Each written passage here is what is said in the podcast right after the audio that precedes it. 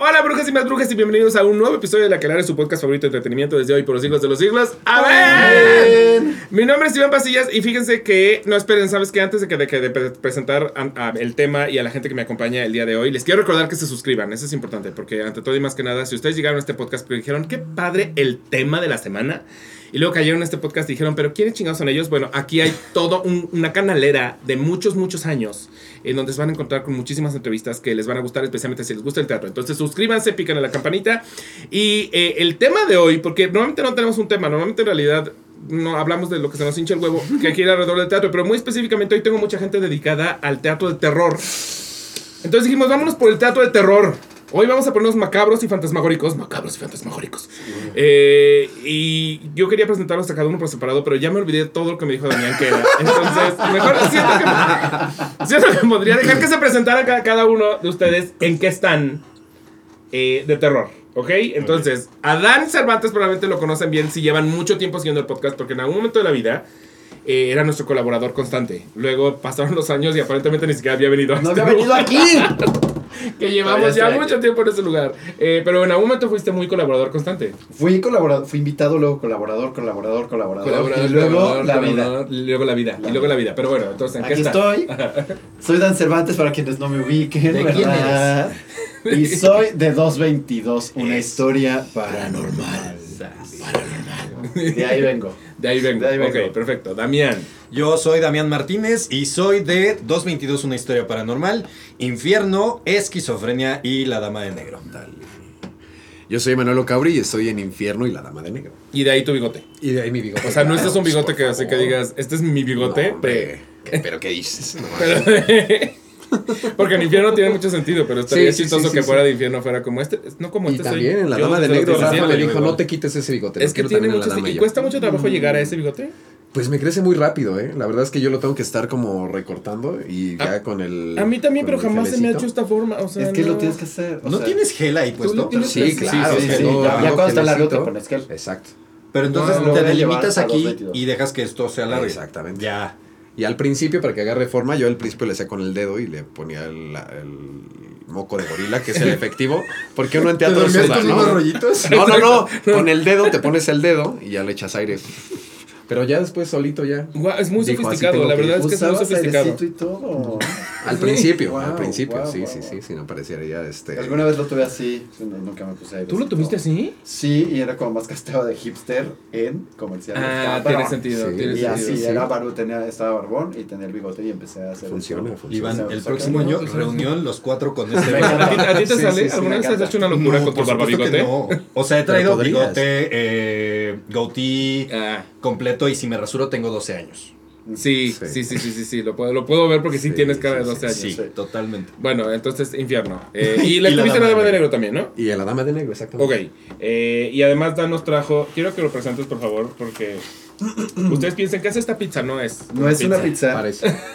pero como buena tía que soy, aquí. Pues Les traje brownie marquesita. Brownie Eh, Marquesita, exacto. sí. Que yo dije de inmediato, ay, como las de Coyacán y él como las de yo, Yucatán. mm, de Mérida, pero está bien, de Coyacán. pon, pon tu que sí. Pon tu pon que sí. junto a los Lo Entonces, más cercano es Sí. que tenemos. Se ve buenísimo. es- No, y está, está. Está. Entonces vamos a hablar de fantasmas y de terror mientras comemos marque, marque brownie. Una aberración. Brownecita, una. Browniecita. Brownecita. Brownecita, la la brownecita que pertenece a otra dimensión nos puede acompañar muy bien para hablar de este tipo de cosas. Entonces, antes que cualquier cosa, para que la gente ubique todos los proyectos de los que acaban de hablar, vamos a baby resumir de qué va cada cosa. Entonces, ¿te parece? Voy a empezar con también a lo que cortas la, la brownecita. Perfecto. Pero aparte me encanta que lo estás haciendo con una cara de...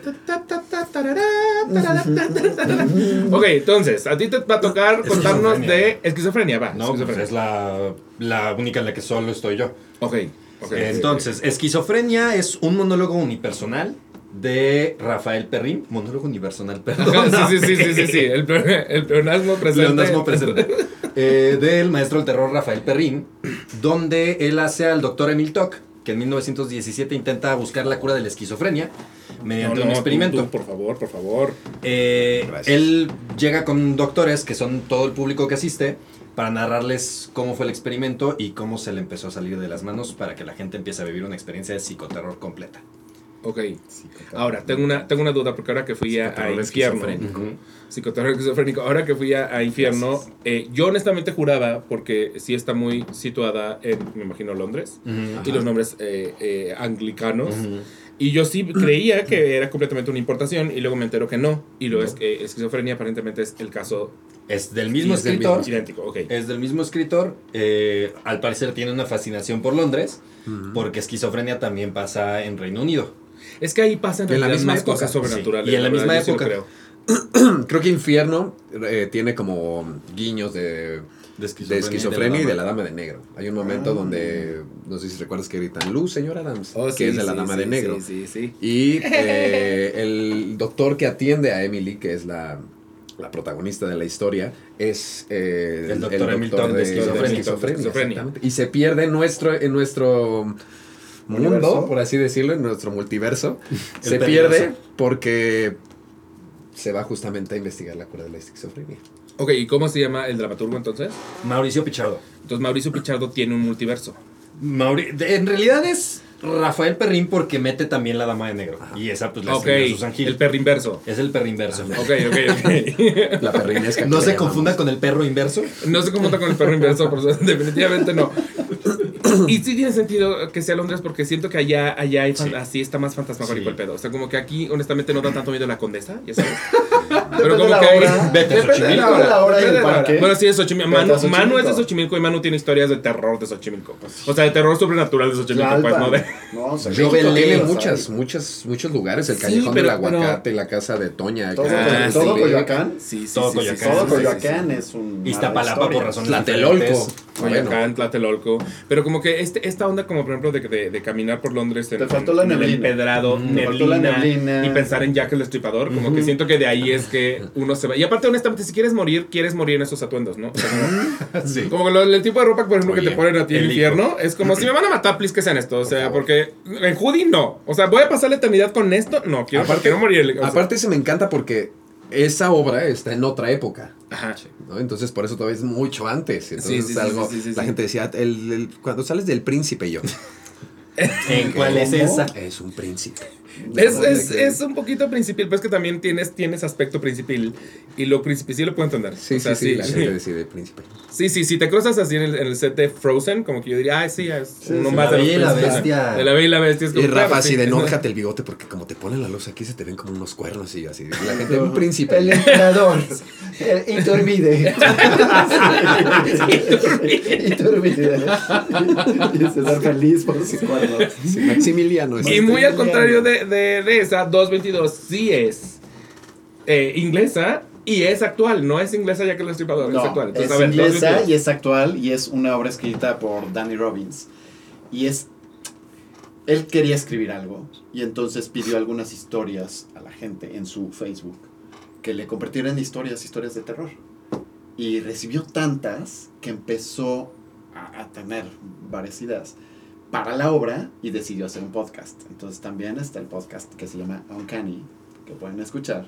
E incluso puede ser que por ahí escuchen algún re- alguna referencia o historia que aparezca en 222. Ole, Oh, es posible wow. si le rascan bien. ole. Entonces es un gran podcast y él decidió escribir esta obra que estaba, estaba ya, eh, quería, estaba obsesionado con escribirla. Y salió una maravilla. La verdad es que es un texto que tiene 20.000 capas. Entonces sí es una historia que por encima pareciera una historia de terror. eh, pero es mucho más que eso. Sí, es- estoy de acuerdo. Es una historia, incluso se llama una Ghost Story, es una historia de fantasmas, pero, pero trata del cuestionamiento sobre la existencia o no de fantasmas. Finalmente es un matrimonio joven, recién eh, que se acaba de, cambiar de casa.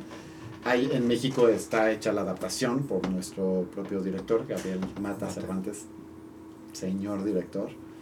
Eh, y hizo, hizo una adaptación muy buena a partir de ese texto, eh, digamos que mexicanizó, porque para que sucediera aquí la gente lo sintiera más cercano.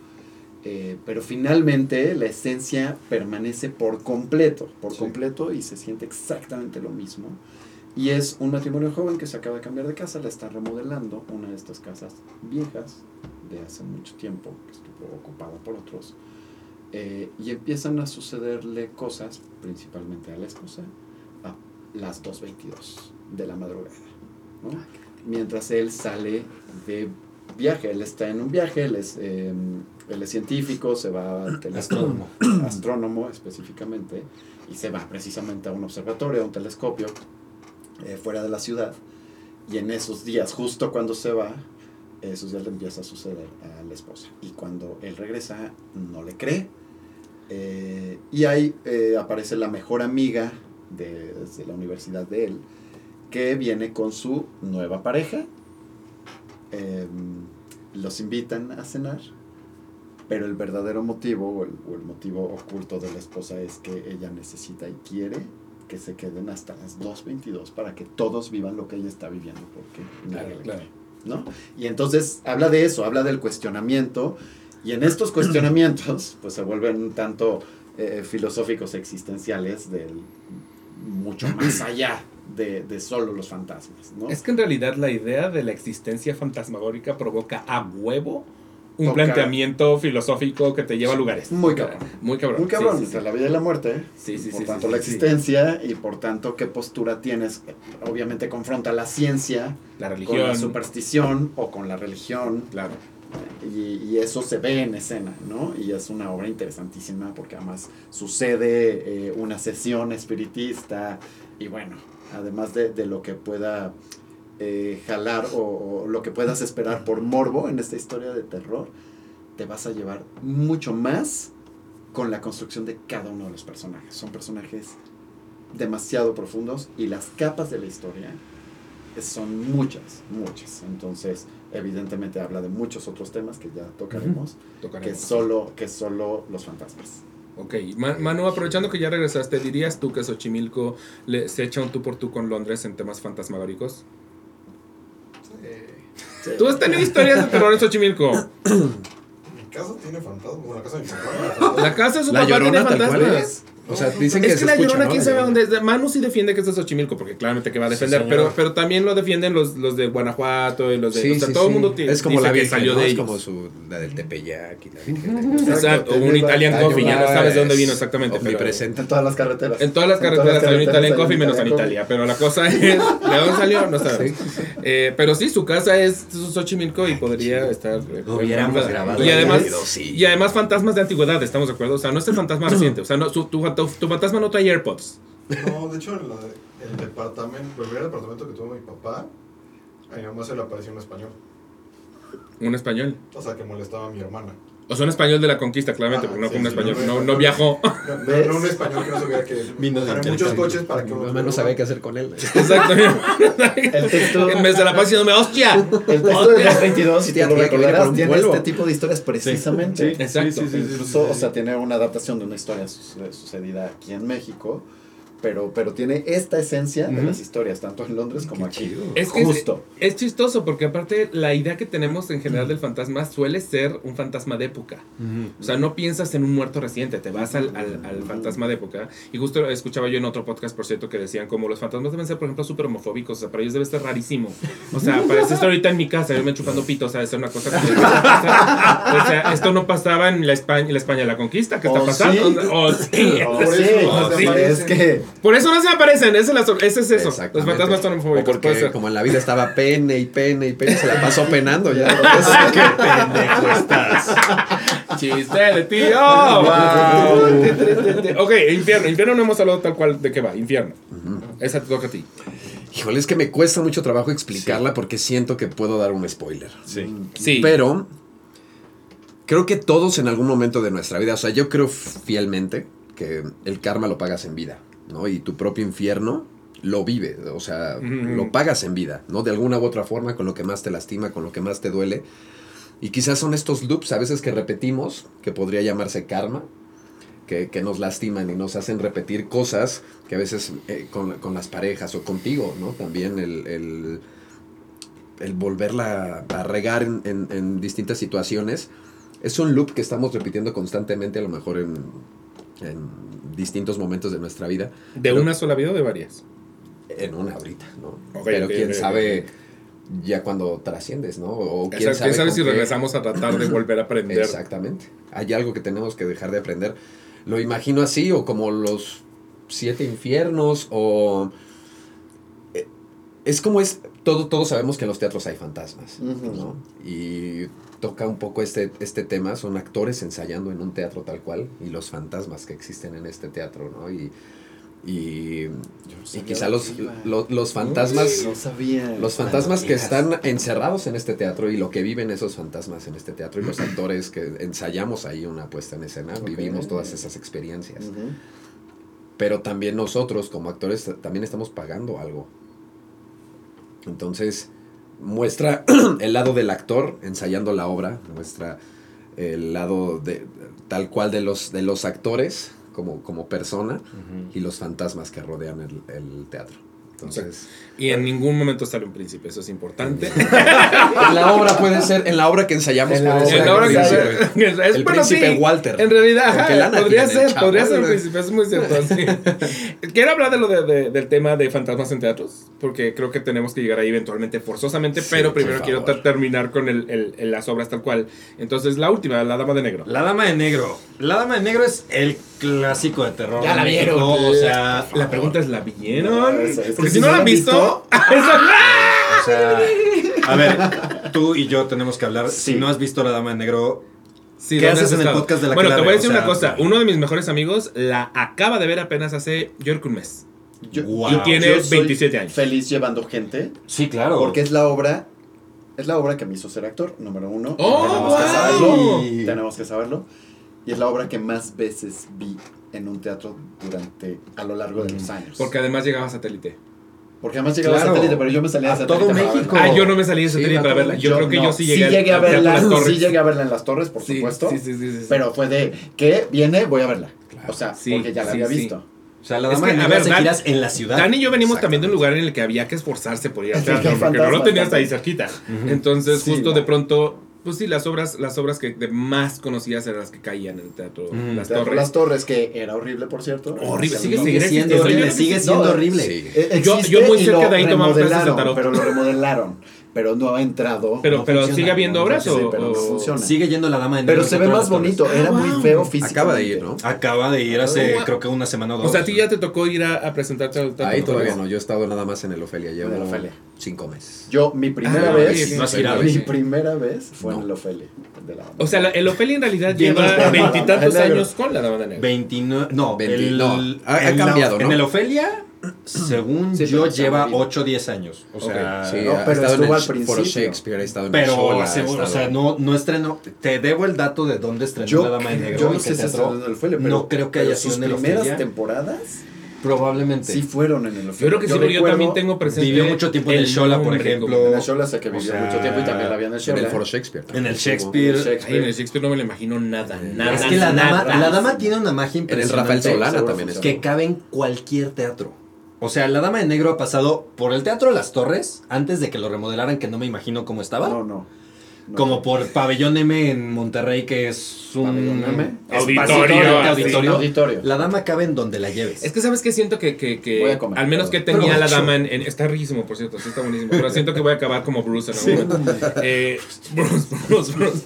Siento que al menos cuando, cuando los- mis recuerdos de la dama, porque yo llevo mucho tiempo sin verla, pero en, en- en su momento y que me aterrorizó, eh, tenía mucho que ver con la intimidad, con, con sentirme muy cerca de y con la posibilidad de estar tan obscuras que cuando porque hay, hay momentos en los que eh, pasan cosas en los pasillos. Entonces, para que te puedan asustar de esa manera, no te puedes dar cuenta que, que está pasando en el pasillo. Y justo lo pienso como en un teatro foro Shakespeare, pues es que de entrada el pasillo son sí, o sea, no escalera. creas, ¿eh? Entonces te a escuchar clac, clac, clac, clac, clac. Y es Los como, ah, la dama, ahí viene. Tienen una forma. Yo no sé cómo le hacen. Sí, yo no sé si son los zapatos. Para subir mejor así como- Sí, sí, sí, sí, sí. En el Yo lugar donde aquí con tengas. cicatrices, hay sí, dos ya. formas. O sea, hay dos cosas que sí o sí pasan en cualquier teatro al que llega la dama. El primero es que la persona que va encargada de iluminación se pelea con los del teatro sí o sí Para forzosamente. pagar supuesto. luces, que para pagar hasta las de salida de emergencia, o sea, Sí, sí, sí, sí. Pero se han reventado civil, focos. no me importa. Exacto, Sí. se han reventado focos. ¿Se han reventado focos por culpa de la maldición de la dama de negro? No, o por- porque llega el iluminador a, psh, Esa Ya es lo la verdadera Ah. maldición. Esa es la verdadera sí, sí, maldición sí, de la sí, noche. Se han reventado Claro, no, este me estorba. Porque tiene que ser una oscuridad total. Sí. Ok, ok, ok, ok. Y dos, yo no sé si son los zapatos, yo no sé qué hagan ustedes para que neta en ningún No te des cuenta. del piso que sea no se escucha y aparte se adapta mucho. O sea, si tú vas a un teatro que tiene balcones y Claro, sí. eso, se adapta. ¿Ah, en serio? Sí, señor. Ok, ok, O sea, ok, ok, ok, ok. Hay una historia en Puebla de, eh, y, y esta, lo peor de todo es que no fue por una adaptación como tal. En Puebla hace unos 10 años estaban dando función eh, en, un te- en el teatro principal que tiene balcones y de repente a media función alguien salta de un balcón. ¿A morir? Se avienta. Y luego. No le pasó, o sea, no se murió, Pero fue, fue, pero fue- paran fue por todo. miedo. Ajá, paran todo. Ven al señor, o sea, Rafa Perrín se baja a preguntarle, ¿Qué? ¿está bien? Y él le dice, es que alguien me agarró. No había nadie. O sea, no había nadie, no. Eso no es parte de la producción de la aparte, ¿qué tan asustado tienes que estar para decir? Para saltar, más, claro. Prefiero el abismo Claro, que lo que sea que está atrás de mí. claro. Wow. Prefiero el precipicio. Pero, no mames. Pero entonces esto sí deja una pregunta de qué tan. O sea, porque los actores no tocan a la gente. No, claro que no. No, no, no, también claro que tiene no. todo mundo que saber que no te van a tocar, No. que si sientes que te tocan es. Ya La gente jura, la gente jura. valió madres. Sí. Porque, exacto, porque, y también la mente nos juega eso, que es lo que yo recuerdo perfecto de la, la Dama de Negro. Sí, claro. La primera vez que yo la vi, que era además muy niño, pero me encantaban estas historias. Justo era esta sensación constante de sentirte al personaje principal. O sea, en Ujú, esto, sí, entre sí. los papeles, ujú. estás sintiendo que ahí viene.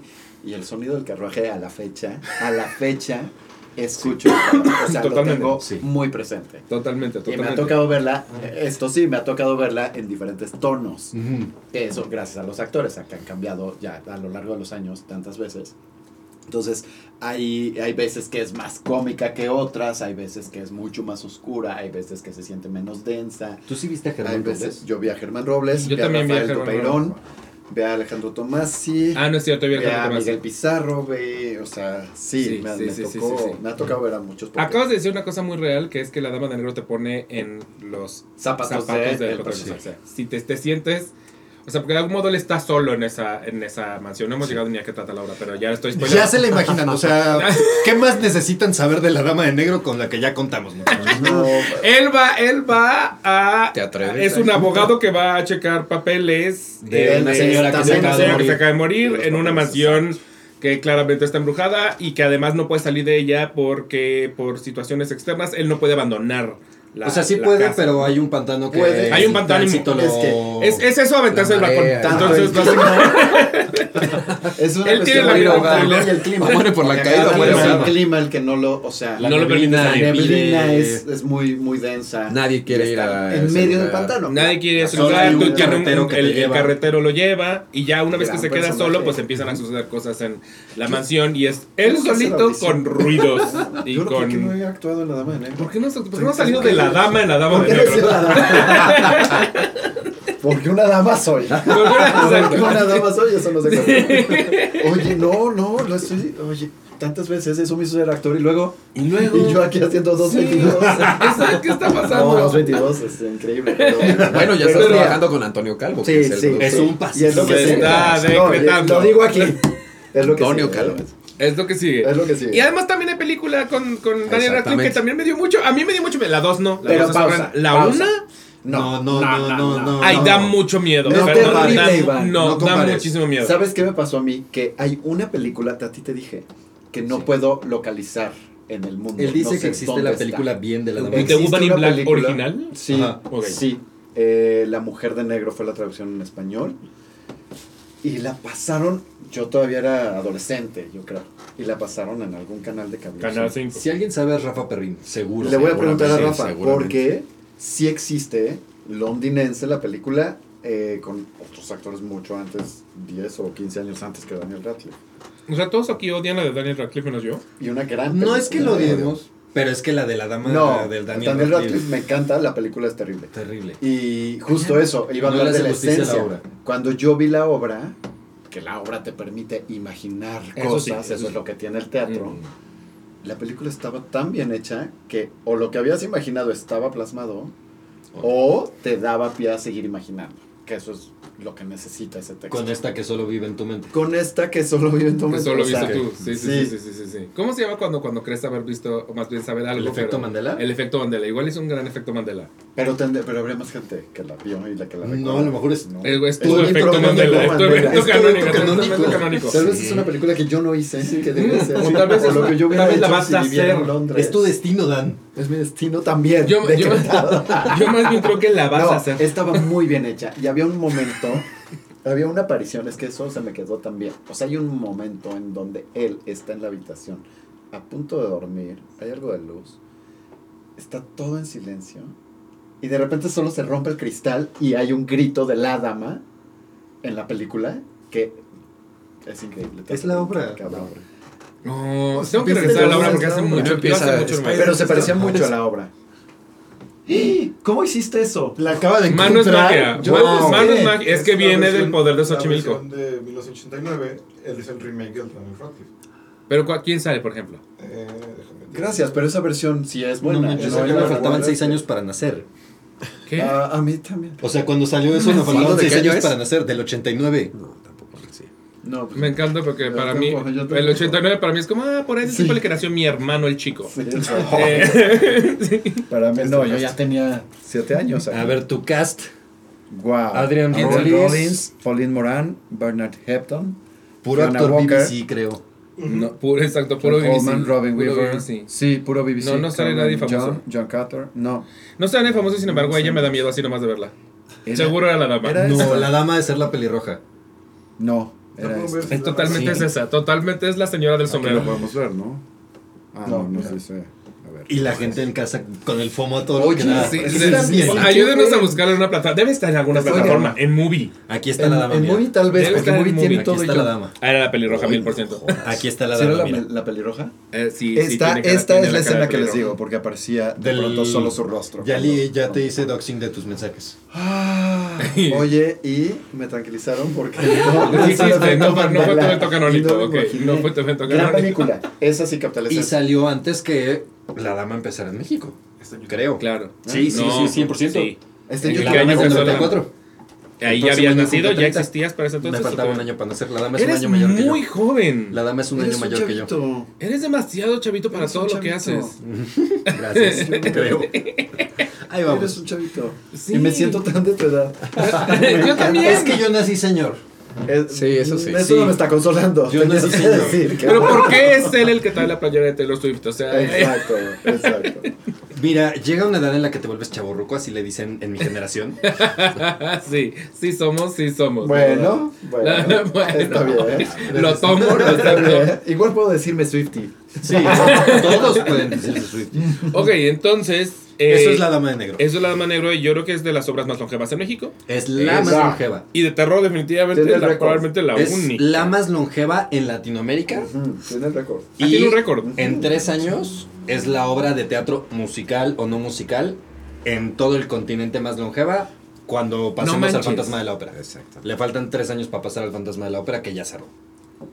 No, Ay, ay, no, no, no. La de la Dama de Negro allá en Londres. No, Faltan no, no, tres en el continente. Estoy hablando del Ah, continente ok, sí, americano. sí, sí, claro. En tres años, Pues eso significa. No, no, estamos mal. Algo, algo no estamos haciendo bien. en las tres cuentas. años le ganamos al fantasma de la ópera. Porque el fantasma, el el fantasma de la ópera fantasma. es el de Broadway, estás Ujú, diciendo. Ok, ujú. duró 35 años. Entonces faltan cinco, perdóname. o sea, lleva 30 años. En febrero cumple 30 años la Dama de Negro en México. Sí. En cinco años es la obra más longeva. Es la obra más longeva de México, entonces, ok. 100%. ya, Monólogos, todas esas, Todas. cavernícolas, todas esas no le compiten. Todas, nadie. Ok, Nadie. ok, ok. ¿Y qué haces tú en esa? Ah, en La Dama de Negro, yo empecé mi carrera en La Dama de Negro. O sea, a mí un día Rafa Perrín en Teatro en Corto me dijo, tienes mucho talento prendiendo tres foquitos, vente a La Dama de Negro. Sí, sí, Y ahí 12. empezó mi carrera. Ajá. Sí, sí, a, a sus 10 años. A sus 10 años. Hace ocho años. Ok, ok, 12. De hecho, aquí lo tengo tatuado. La Dama de Negro 217. 2018. 2017. Me mamé. Ah, o sea, tu idea es irte Tatuando tatuando los todas proyectos, que. me faltan varios. Cats. Mm, La Llorona, ok, ok. Me falta varios que todavía. Ah, pues La no he Llorona pasado. también es de terror, fíjate, fíjate. Pues claro, Fíjate, ¿qué, allá qué en más iba a ser, verdad? métele Allá en otra Xochimilco, justo. Sí, Métele sí, sí. otra tinta. ¿Has ido a ver La Llorona de Xochimilco o ha sido un mal Xochimilca? Me hice un más Xochimilca porque cuando la quitaron de la original que es en el lago. Sigue Ah, siendo ¿esta no en es el en el lago. Sigue siendo en hubo el un año- lago. Hubo un año que la quitaron. Ah, la bueno. gente de Xochimilco se emperró tanto que literalmente a mitad de la avenida quemaron trajineras. O sea, la, Llo- Wow. la Llorona fue su evento canónico, justo, el evento canónico de Xochimilco. literalmente saben que la gente de Xochimilco. la Espero que se haya No la pueden mover de ahí. Sí, sí, sí. Porque se quemaron trajineras a mitad de la avenida. Es la frase más Xochimilca que he escuchado. La más Xochimilca que se quemaron trajineras, es la verdad. En la avenida. En la avenida. Ahora ya saben lo que puede suceder si no, si no Wow, presentan la Qué Llorona. bueno que fue en el lago. Qué bueno que fue. No, pero no fue en el lago, fueron No, la de en la que yo estuve sí fue en el lago. No, Ahí pensé que la quema de Ya trajineras. regresó al lago. O sea, ¿Tú estuviste en qué año? Yo, En el perdón. 2021. Por eso la gente se ahogó. Pero esa era la 2021. musical. Sí, la que hicimos Esa era musical. la musical. Con Ah, música no, de Toño pero- Calvo. Pero hay una, la clásica que van en la lanchita con Es la esa. O sea, No, no, ese no. año nosotros la hicimos musical porque Ah. cada tanto van rotándole a una nueva productora el proyecto, No, pero no. la esencia es Ah, la misma. ok, ok, ok. Ya. Ah, o sea, nunca hay dos lloronas, siempre es la, la Es llorona. La Llorona, Es. Producida por ok. alguien más. ya. Entonces sí debería darte mucha vergüenza ser de Xochimilco y nunca haber ido.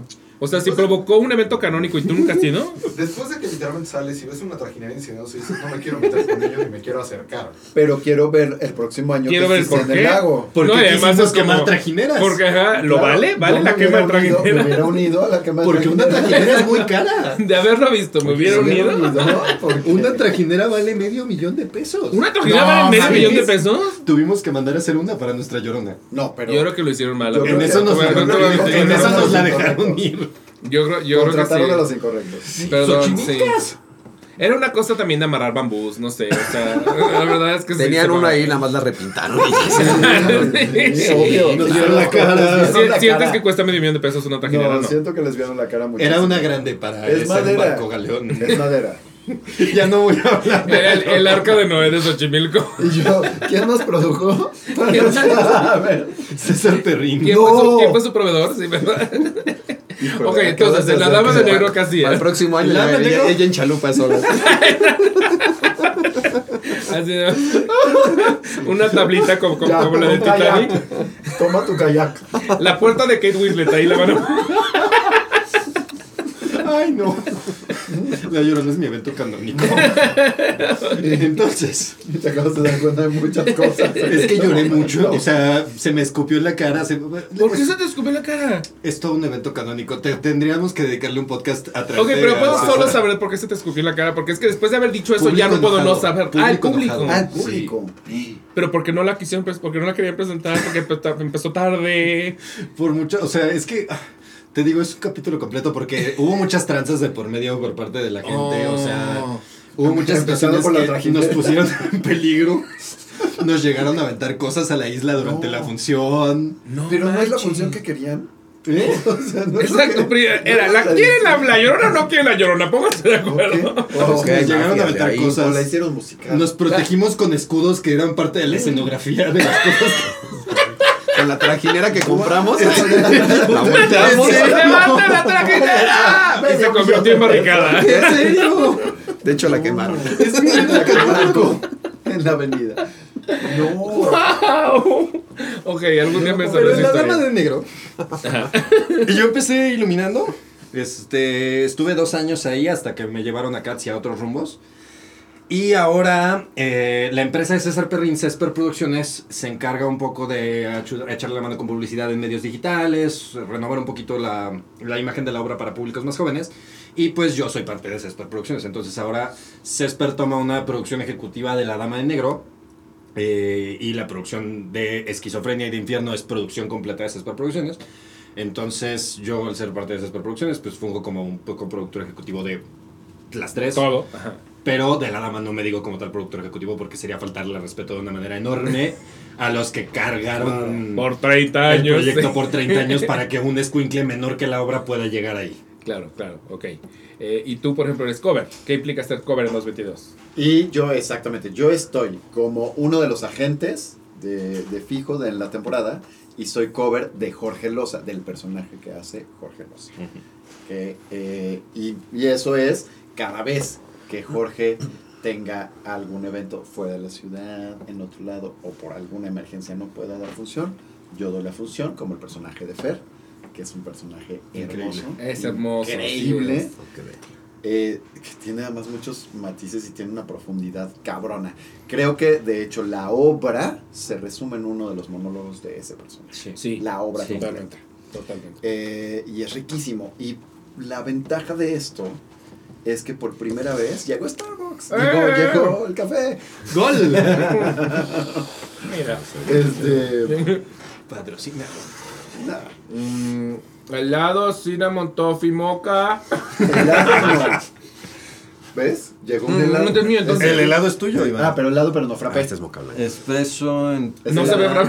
Este es con leche entera y este tendría que ser... Es que todos los demás son calientes. Sí, Pues este sí, es pedí deslactosado, este es el. Ah, tuyo. entonces el mío es Y forzosamente el esto único. que es. Ajá, latte, y yo no pedí 20, no yo sé qué. pedí grande. Perfecto. Ese es el tuyo. porque es el Perfecto. deslactosado. Perfecto. Perfecto, entonces, no. Holiday latte. Y después Holiday latte y banana Bueno, entonces, la ventaja que, que tuvimos en esta producción, y más que ventaja, fue algo que quiso hacer Gabriel, Gabriel Mata, el director. Él vino a montar durante un mes, porque él vive en Londres. Él, Ah. él- él ha hablado con O Dan- sea, él la vio allá. Sí, él ha hablado con Danny Robbins. Y, Oh, y él ok, quería- ok, ok, ok. Él la vio y el día que la vio se puso a traducirla y a adaptarla. Ok, Ese día dijo, esto va a ser un proyecto que yo tengo que dirigir. Que la cosa con Él se 222 dedica también, a, ver, otras originalmente cosas, también fue un éxito inesperado allá. O sea, porque Sí. la cosa es, la montan por una temporada chiquita, gana premios y empieza a montarse una y otra y otra vez. Y entonces ha tenido en dos años como 15 temporadas. 15 ¿no? Temporadas. mamado con 15, pero sí. no, pero varias. muchas y con varios elencos. Y, Y ahora varios teatros. ya terminó en Londres porque empezó el tour El alrededor tour, de la exacto. Gran Bretaña. Exacto, exacto. Entonces eh, están en eso. Pues ya no me va a tocar verla porque voy a ir, pero no la voy a ver. No, pero ¿por qué no aviéntate a una Este, vueltecita a una Liverpool, a vueltecita, Manchester? Una vueltecita ahí al lado. Una Ahí al lado. vueltecita a Ahí al lado. Irlanda, ¿qué te cuesta? No, pero aparte, Gabriela que si le hizo... traen vasito entrenador porque no sabe. Pero- hizo un cagado. Pero quiero que sepan que son Estás mojando tu En el capítulo pasado estaba aquí Javier Manente y le pasó exactamente lo mismo. Aparentemente esas tampitas son una traición. Oye, Pero yo agarré una servilleta para... Cuando edites, vas a ver... No, como esto no me he editado, Vas así a se ver, sube. cuando lo subas vas a ver la batalla que fue abrir esto. Desde el momento en el que muerdo la estampita para... Pero Gabriel Mata... Y mientras nosotros. es que, Gabriel Mata Cervantes le puso una pasión a este proyecto. O sea, yo llegué tarde, yo llegué ya que estaba montada para, para hacer la iluminación con César Perrín. Y neta, te hablaba del proyecto con una pasión, con un cariño. A sus actores les hablaba como ningún director les habla a sus actores. O sea, Gabriel Mata regresa a México y haz más cosas, por favor. Yo, yo justo le tenía fe sabiendo que se había llevado el Olivier. Sí, ¿Se llevó el Olivier? sí, Se llevó el. Olivier. se llevó el Olivier. Y, pero lo entiendes cuando es- es- escu- estoy también sufriendo. Me está pasando lo mismo. Ya me está pasando lo mismo. Porque no. Es solo cosa de arrancar la tapita que viene abajo de la A ver, bolsa. puedo! Pero me es que esa ayudar, Me vas a ayudar. O, pero, o El no quiere invadir tu café. No puedes, puedes. No, pero aparte está todo lleno de, de sea- melcocha. De- o ¿Cómo, se llama es el, el esmegma de los fantasmas? ¿Cómo se llama? Guácala, ectoplasma, pero guácala. Ectoplasma. Ectoplasma. Pero bien, me, me entendiste así, así que no lo hizo ¡Qué tan mal. asco! No, hiciste muy bien, hiciste muy bien. Me entendiste en chinga, no te puedes pegar. no me lo puedo tomar así, ¿eh? No hay problema. Exacto, está más fácil, está más fácil. Ok, ok, perdónenme, Solo ya. espero no hacer esto. Gabriel Mata regresa a México. Regresa a México, Gabriel. Sí. Te juro que muy pocas veces, y mira que he tenido grandes directores, pero muy pocas veces alguien ha podido comunicarse tan bien con sus actores, tan amorosamente, tan apasionado por el proyecto, eh, y con una persona además tan culta e inteligente como lo es Gabriel. Platicar con él es un gozo. Es, No, es hombre. una gozada. Ya, él, ya- él evidentemente se estudió todo lo estudiable para poder montar esta, esta obra. Él eh, se considera eh, Sam en la obra. Él tiende a tener una mente 100% Ok, ok, porque científica. justo, justo Sam es, ah, Sam es el, el, el, el, escéptico, el escéptico, el que no cree. y Fer es el que, es tiene el sí tercer ojo. cree. Fer es el que tiene aparentemente un don, según su mamá. Ajá, ajá. Y, y Gabriel se considera Sam, dice que cuando la leyó, él todo el tiempo pensaba y justificaba el personaje de Sam. Eh, que Sam es frío, calculador y escéptico.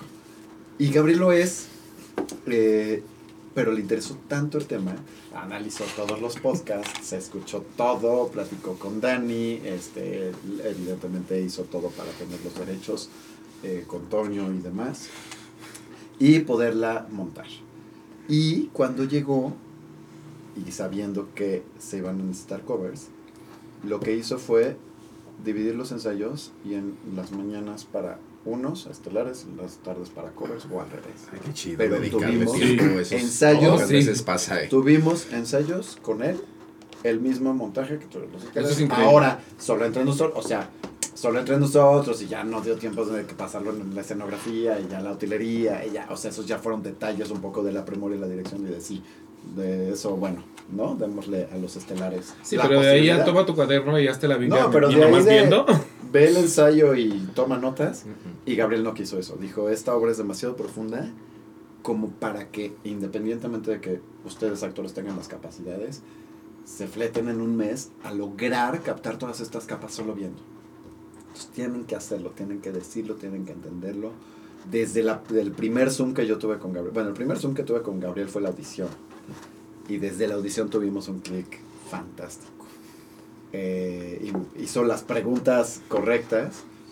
eh, y yo justo en este monólogo había captado la esencia de la obra. Me dijo, ya entendiste la obra, lo tienes todo, ¿no? Para hacerlo. Eh, sin decirme que me había quedado, ya eso, esa noticia llegó después.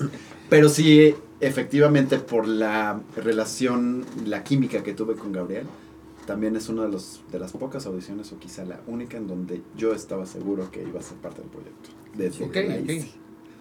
Y fue por eso, por la química, por entender el personaje, porque Fer me llamó también a mí. Y Gabriel decidió eso. Entonces, como cover, fue también la primera vez que el director se tomó el tiempo para montarnos a nosotros los covers. Qué chido. Y que además el talento que hay en esta obra es, es muy alto. Este, porque está Erika de la Rosa, está Lambrosi, está Jorge Loza, está Dieguito Klein, eh, que es fantástico. Es y, fantástico. Está, y estamos en, en covers, está Melo de Angelo, eh, está Diego Medellín, eh, Miriam Rascol y yo. Y todo Y de una manera muy extraña, Diego Llamazares también por ahí, ¿no? Diego Llamazares entró al quite por ahí. Esto fue fortuito y chistoso porque fue una fecha en la que Jorge se tuvo que ir de viaje y es la única fecha que yo le había pasado a producción. Y entonces se tuvo que subir Axel Alcántara, que también ya es parte de- del elenco. Se- tuvo que subir Axel Alcántara a hacer fe, a Fer.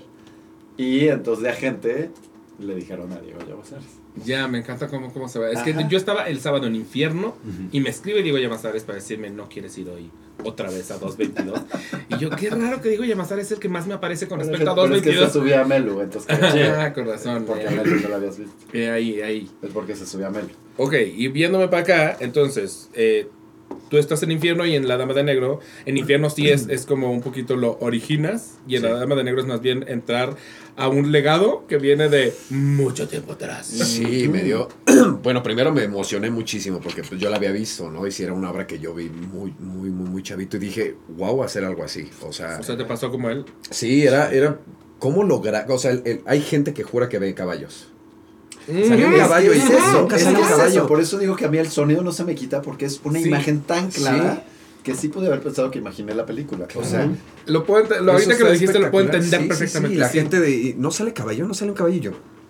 ¿Cómo va a haber un, Un niño caballo? también han dicho ah, muchísimo. el niño, pero ese siento que incluso han dicho que sí lo ven. Por eso, o sea, Sí, así sí, como el caballo, sí, hay sí. gente que dice que ve, ha visto un O niño. sea, pero que Pero qué, qué, qué- qué increíble que esta obra te obligue a, a imaginar. a tal a grado imaginar. Es como cuando lees convicción. un libro Sí, y tú te imaginas el fantasma y tú te imaginas Así. todo esto. Es como, como pero es- con tanta cosas. convicción que creen que lo vieron en escena. Eso Exactamente. está muy cabrón. Hay, hay una historia hermosa de, de la última vez que montaron In, In the High, In the Heights, no, este pendejo, Into the Woods en, en Broadway, en la canción de, de Giants in the Sky, la gente voltea para arriba, Ah. esperando ver a un gigante. Wow. Qué Sí, bonito. claro. Wow. Sí, sí, sí. Pues esa es la esencia, ¿no? Acá creo que Pues fue eso, el- el- Odiseo Bichir el que se bajó como tres años porque él vio un niño. Ok. Uy, a mí me Creo que fue algo- Odiseo. A mí me pasó algo en los ensayos, para te lo cuento eso. ¿No? Está, Me encanta. me, me dan la Sácalo, noticia y me dio me mucha emoción, ¿no? Y aparte, Rafa me dice, ¿sabes que eres el primero después de, creo que no sé cuántos años, 15 años? Creo que el, 15. el último que metieron fue a D'Alessio. Y me dijo, eres el, el, el- el primero que va a entrar después de tantos años y que no sé qué, y la responsabilidad que tienes y tal, tal, tal. Y yo, ¿y ¿cuánto Este- teníamos? Este, ¿Cómo? Sí, te están un papelón. Exactamente. Tuviste como un mes para ensayar, ¿no? Dos. Sí, un mes. Un mes porque ya se iban a Colombia con la Sí. Dama de Negro. Con la Dama Sí, de ¿no? Negro, o sea, empezamos como Era antes. se iba la gira, ¿no? Exactamente, empezamos antes, luego se fueron y ya no ensayamos. Tuve como tres ensayos, cuatro, y se fueron. Y fue de, "Ah, bueno, ya cuando regresemos y empezamos con Infierno y dijo, primero te preparo para Infierno y luego te ensayo para La Dama. Claro, Lo que me quede de sí, tiempo y ya yo me voy a Colombia otra vez y yo, va. Y me puso una fecha tal día.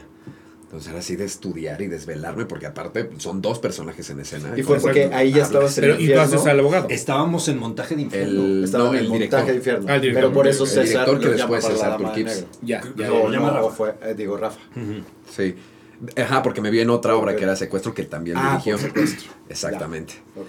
Y eh, justo llegar, ¿no? Así, aparte cosas rarísimas, ¿no? Estrené con Rafa, pero son cosas que tienes que tener muy consciente. El tener una memoria sensorial, por así decirlo, aprenderte el escenario a obscuras, que literal no, no tienes ni idea de las escaleras. Yo me caí en la tercera función y tengo todo el No, fregadazo Es que sí está cabrón. Sí.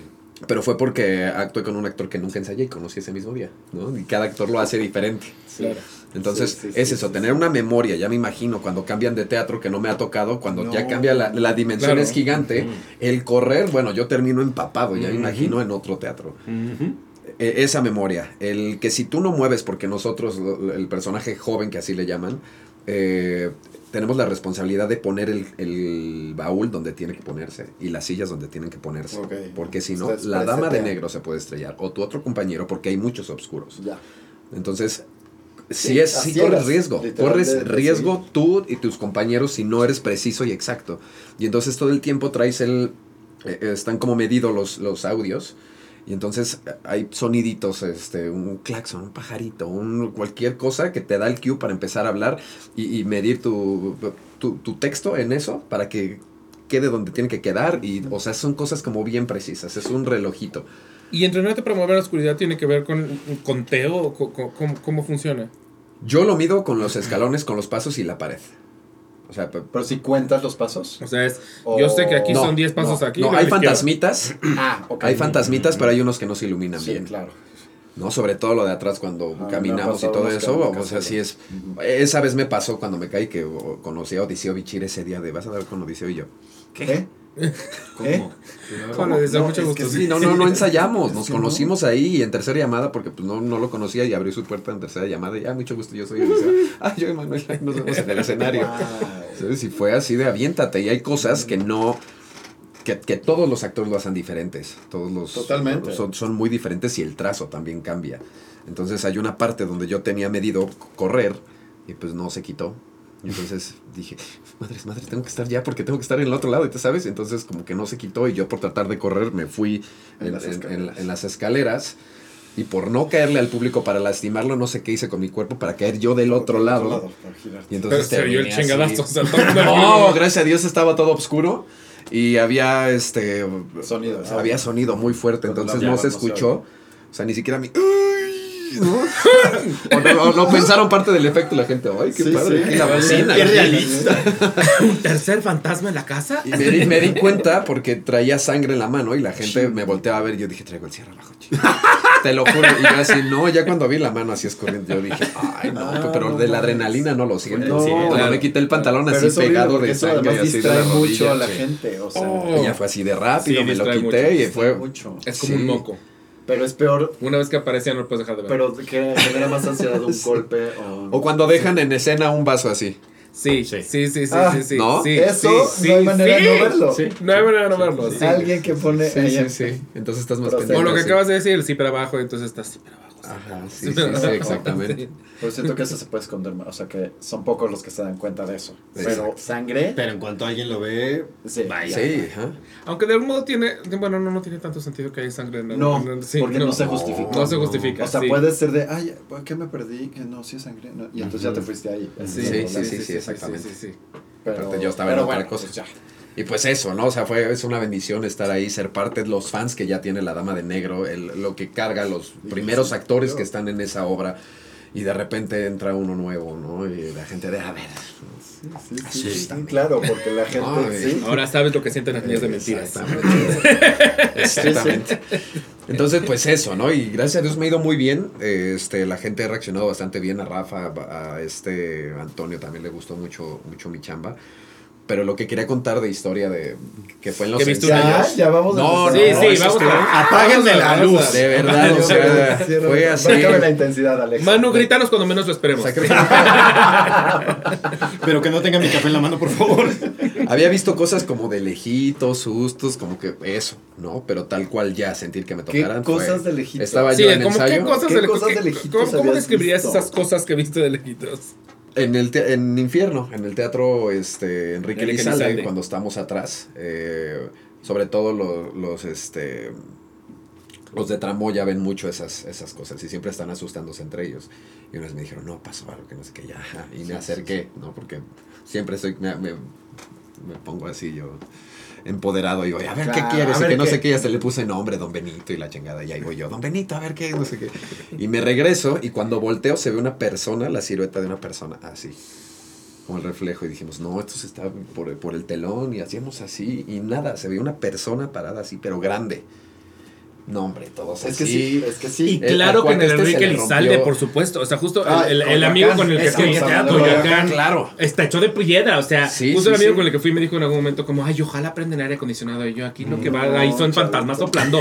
O sea, estás viendo el lugar, ¿de qué me estás hablando? O sea, Elizalde sí está embrujado. por supuesto que te- se ve. Nos robaron una virgen de Guadalupe. Oh, Ya wow, ¿de qué apareció. tamaño? No manches. ¿Dónde Ya estaba? apareció.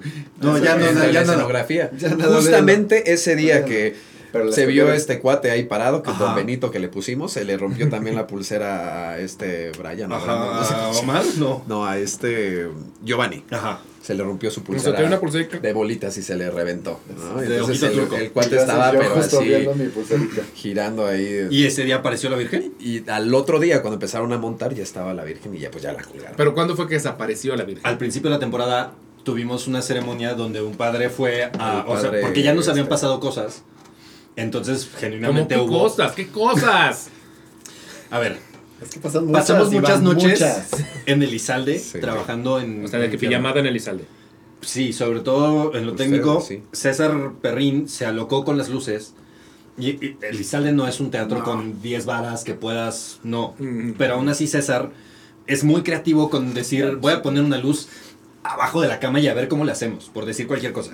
Entonces pasamos genuinamente como seis noches de vela, eh, tres técnicos, eh, tratando de hacer que la cabeza loca de César sucediera en el mundo real. Y en esas noches, te lo juro, 20 mil veces nos estuvimos gritando, mande, porque jurábamos que alguien nos hablaba. Ya. O sea, nos tirábamos entre nosotros de locos. Porque tú estás trabajando atrás de la pared, César está en escenario en consola. Y de repente escucha también. Mande. No, yo no te hablé. O sea, pero hubiera sido una vez el cansancio, Sí, lo que quieras, seis noches sin parar. De, de verdadero terror. O sea, ya cuando nos pasaba, sí sentíamos el. Ay, ay. No sé si era la imaginación o qué era, pero ya cada vez hasta lo sentías más cerca. Sí, claro. Sí, sí, sí. Y entonces, cuando estrenamos, eh, Rafa Perrín decide hacer una ceremonia religiosa para tratar de Limpiar. apaciguar y limpiar la temporada, porque si no, qué, qué miedo.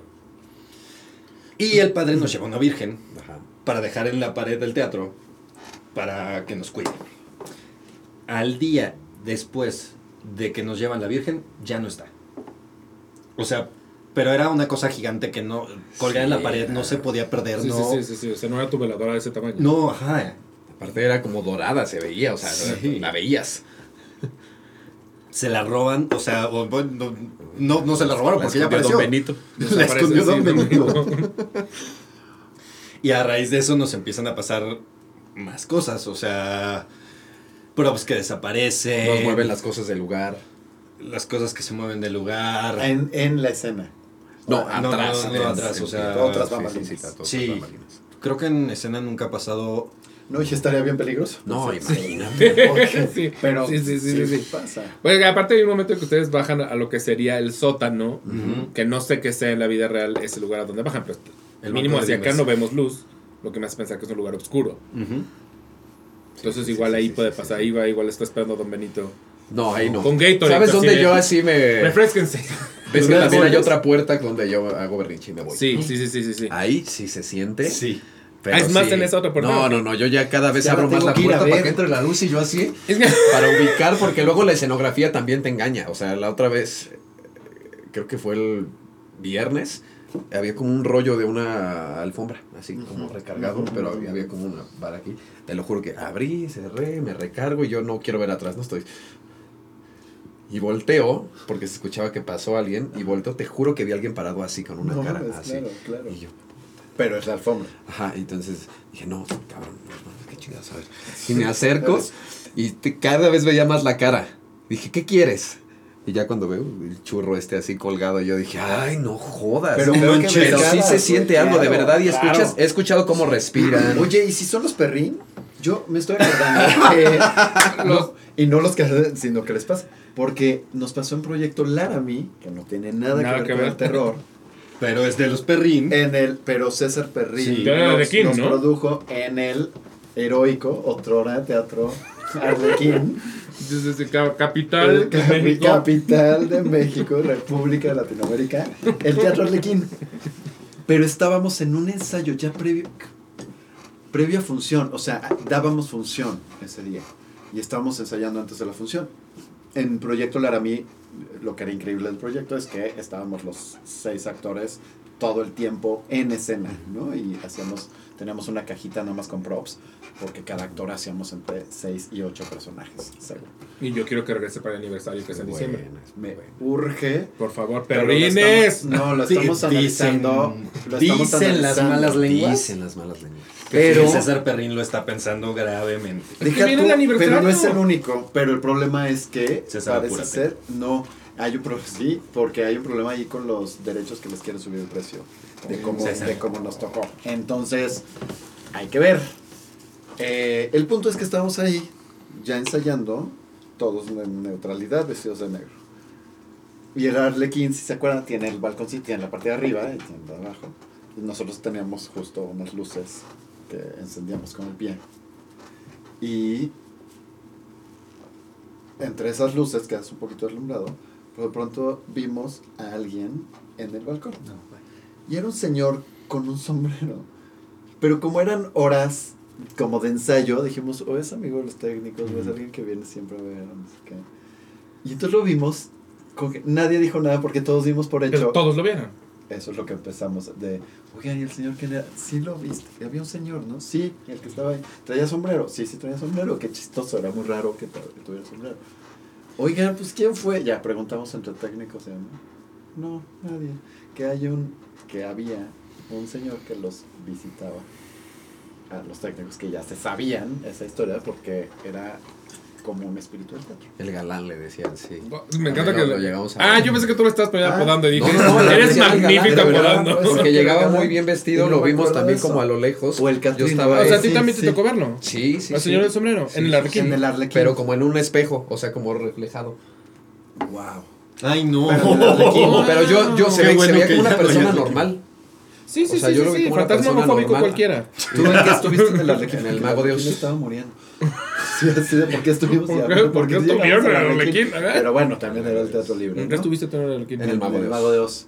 Pues miedo. sí, y creo que sí, era el galán o el Catrín. Algo así, el galán, sí, el Catrino, Sí. algo así. Ah, el Catrín Y sí más estaba bonito. como bien vestidito y traía su sombrerito. y Justo. todo, ajá. Pues eso fue y nos vio todo el ensayo de Ah, o sea, Oh, no wow. fue de Voltelo Villa, ¿no? No, no, no, no, porque eso sí nos hubiera espantado. El punto es que estuvo todo el ensayo y todos Saca. por ahorita. que hay, ahorita al- el fantasma. que hay alguien ahí invitado. O sea, era, fue tan evidente que nadie se cuestionó. Sí. Claro. Entonces, más bien fue de, venía por, alguien lo están esperando, primero entre nosotros, a alguien, oye, estaba alguien ahí, ¿a quién esperan? No, pues yo me llamé. Y aparte, seguramente Y los técnicos fue como de, ah, es el fantasma. Claro. ¡Ay, el galán! fue, Ajá. No. Ah, es el Catrín. Sí. Es que pasa Sí. mucho en los teatros viejos Sí. Que tienen un fantasma Sí, o que un algo los- que los que viven ahí, o sea, los técnicos que viven ahí, que, que toda su carrera o mucha de su carrera han estado ahí, ya es lo más normal del mundo. Y hasta dicen, ay, sí, nada más déjale tres chocolates en la mesa y ya no Sí, te como el molesta". CCT, ajá. El O como el, el frufru que le tienes frufru. que... Pero el frufru- Dejar una eso es un diablo. El ese es un sí. demonio. ¿Sí conocen el demonio este dorado? El demonio dorado El demonio dorado. No, no, no. No, y que dicen que está por dentro tiene fue tallado por las- estos ah, troncos donde quemaban a las brujas, ¿no? Oh, wow, eso no me Es- acuerdo. Esa no me la sabía, Y lo bañaban. pero sí, sí la vibra de este Sí, teatro, no. no. es la de ningún otro teatro. Yo estuve ahí en una temporada O sea, de terror. de terror, ¿no? Ajá. Y, y nosotros hacíamos la obra en un camerino. y Ajá, teníamos un niño y al niño lo espantaban. Tenía el niño que pasar como por abajo para salir debajo del, de, las, de las mesas de los camerinos y se apagaba la luz y prendía y ya estaba parado y el público se cagaba. Pero tenía que abrir una puerta y le detenía la puerta y el niño se ponía a llorar. No, De repente no salía el niño y, y tenía que entrar por la otra puerta y también era un No, desmadre no porque le cerraban no la puerta. Y lo teníamos con lámpara y todo. Y, y le- y no podía abrir la puerta. O sea, la abría y, se la jalaban.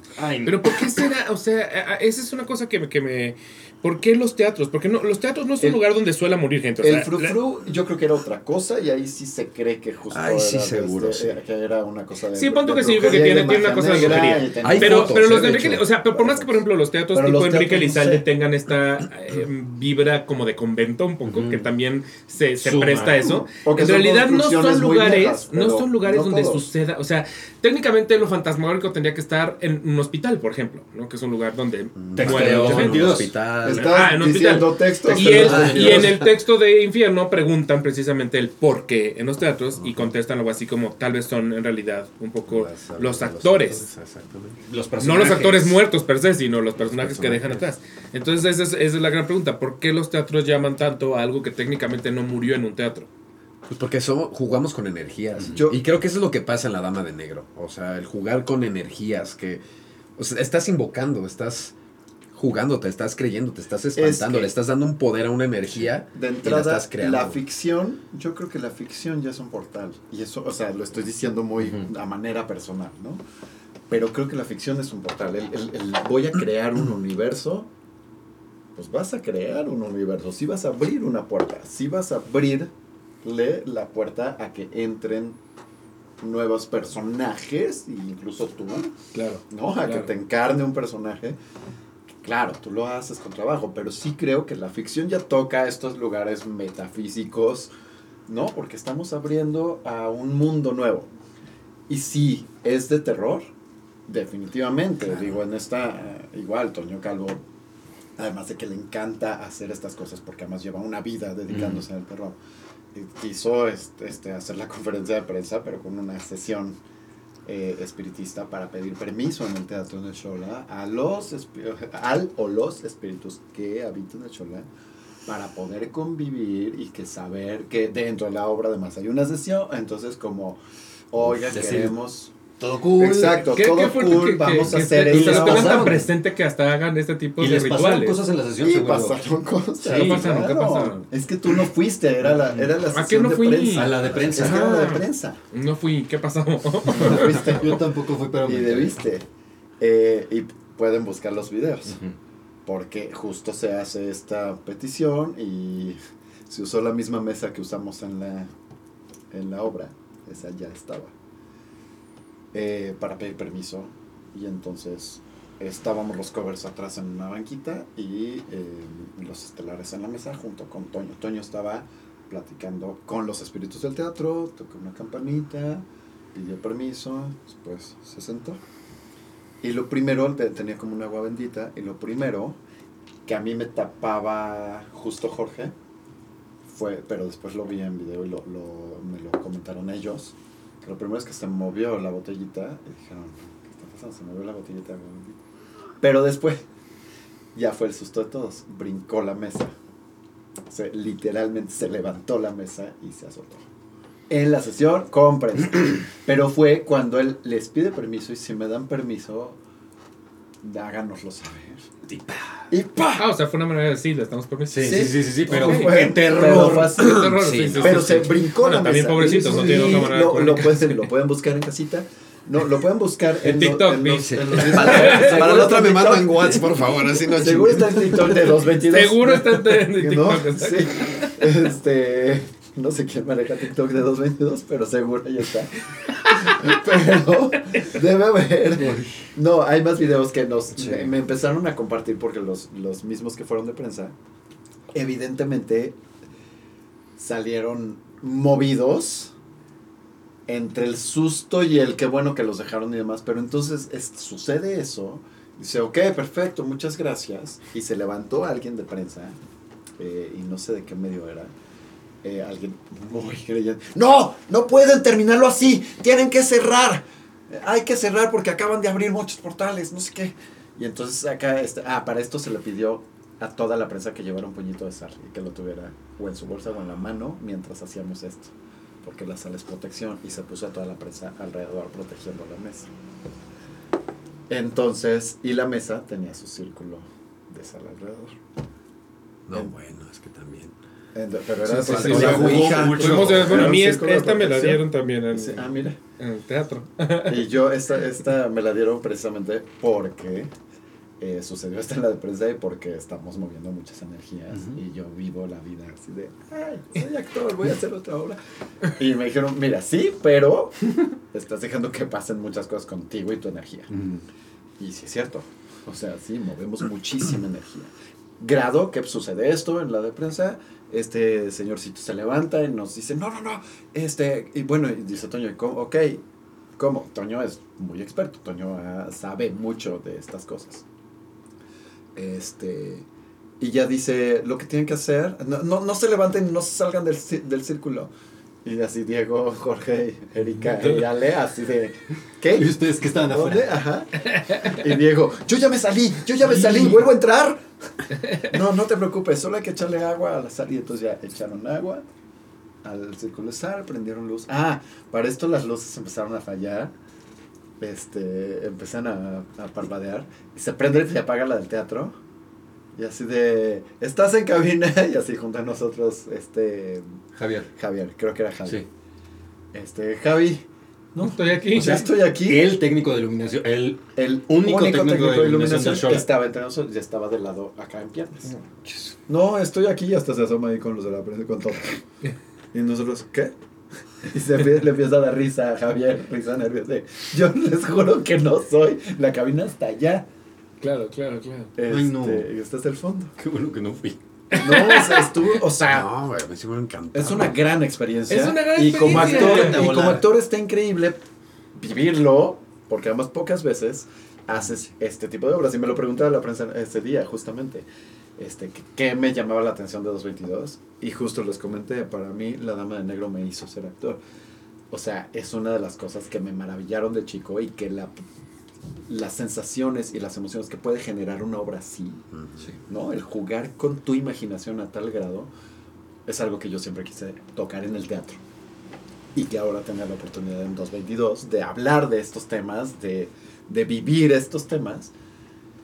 Y justo en esta rueda de prensa sucede esto. Entonces, sí, definitivamente se mueven energías. Es que lo que estás diciendo entonces tiene mucho sentido, o sea, que la ficción pueda abrir puertas. Ma- Manu y yo tuvimos una discusión sobre eso, estando aquí Rafa Massa, ¿te acuerdas? Que hablábamos de, de las películas de terror la gente de pronto ve, o sea, hay gente como más despierta que puede ver cosas sucediendo alrededor de la pantalla. o, o más observador. Y yo, yo era muy escéptico en esa discusión y era como, claro que no, como las películas de terror van a jalar demonios. Y de hecho yo conozco gente que no ve películas de terror porque dicen, eh, yo no me quiero quedar con lo que sea Claro, que se claro, salga sí, de esa claro, película. Hay gente Y que yo siempre lo he sentido y empieza, "Mm", para que no escuchar los, Ajá, los ajá. cantos y Los- los Y para mí es como, ay, ¿cómo crees que si te vas a Sí, poner sí, a ver sí. The Conjuring, te llevas algo a tu casa? Y hay gente que lo cree, y Rafa Massa y Manu, y creo que ustedes estaban del lado de los de sí, sí, en una película Ah, tú de terror se puede jalar. Sí, yo era el único petardo que, que, Es que, que es no. muy manifestativo, creo yo. O sea, Yo también lo creo. una sala de en cine que caben que 80 personas, 100, no sé. No, que más. Hasta más. No sé, son no como tengo idea. 200. más. Soy muy malo midiendo espacios. Este, Es mucha eres. energía reunida. ajá, justo. 100 o 200 personas creyéndose algo y creyendo que, o sea, entrando en una ficción en la que dices, esta historia de terror sí está pasando y sí me está asustando, tiene que despertar algo. O sea, Por lo menos 200 esto. personas creyendo O en sea, algo lo la hace gente real. cree que ve cosas. Entonces ya, más allá de si sucedió o no, la imaginación está a tal grado que ven al niño en escena en la dama de negro Sí. y ven los Los caballos, que en realidad son solo un audio, ¿no? Pe- Pero sucede. Ahora, a mí me, me pasa que eh, evidentemente el teatro es vivo, ¿no? El teatro está sucediendo. Entonces eso sí está pasando en ese momento. Yo pensaría en las películas más cuando las grabaron que, que a través de la pantalla, ¿no? Yo pensaría más para los actores, el Sí, sí, director sí, y sí, la sí. gente de producción, que además sí tienen sus historias también, este, mientras lo hacen. No sé qué tanto, sí creo que también la ficción y esto de mucha gente creyendo pueda jalar cosas. Pero al menos como actor o en, en un escenario o en un set, sí creo que el interpretar, el, el dar pie a, a me lo voy a creer, ¿no? Ya sea el escéptico o el otro, tengo que creer mi postura, ¿no? Y de algún modo le das, le das a, a la ficción un poder de invocar. O sea, por ejemplo, lo que pasa con Macbeth. O sea, ¿qué pasa con Es Macbeth? que Yo sí lo puedo decir aquí porque esto no es un teatro, es un Exacto. estudio. Exacto. Me fui al guiño, me fui al guiño, me fui al guiño. En la obra también hacemos. Sí, sí, sí, se lo tuve que explicar al amigo con el que iba porque no, había, no entendió ese chiste. Ah, y le dije, no, claro. ahorita que salgamos te explico. Pero, pero la cosa es, técnicamente lo que sucedió es que la escriben a partir de algo, le, le dan poder pues al, al embrujo de las brujas y eso maldice a la obra entera y por lo tanto al teatro entero, ¿no? y, es, y nace en realidad del poder que, les, que se le dio a la ficción que traspasó a tal punto que al día de hoy... Ahorita mí me estoy Macbeth y les asustó. Sí, es que, oye, son tradiciones. A ver, para la gente que no se la sabe, ¿cuál es? ¿Cuál es la tradición de Macbeth? A ver, en teoría no puedes, o sea, la obra, la obra escocesa, como se le, como se le llama para llama no para no el usar el nombre, nombre. eh, tiene una razón de ser que es justo que cuando se escribe, hay una escena de, de unas brujas en, en la obra, eh, que cuando se escribe se dice que Shakespeare hizo ahí una cosilla, embrujo. un embrujo real que maldice a toda la obra. Entonces, si dices eh, Macbeth en un teatro, eh, exacto, Que no estamos en un Hasta la teatro, todos piensas para decirlo, hasta piensas para pero decirlo. eso es... O sea, te dio bien. Pero yo sí lo dije en el no lo Rey que hacemos. Elizalde, perdónenme. Pero que, En el- salimos y mi amigo me dijo, ¿Me, ¿me explicas qué pasó? Y todavía estamos adentro y le dije, es que si dices Macbeth, dije, ay, no debí haberlo dicho aquí adentro.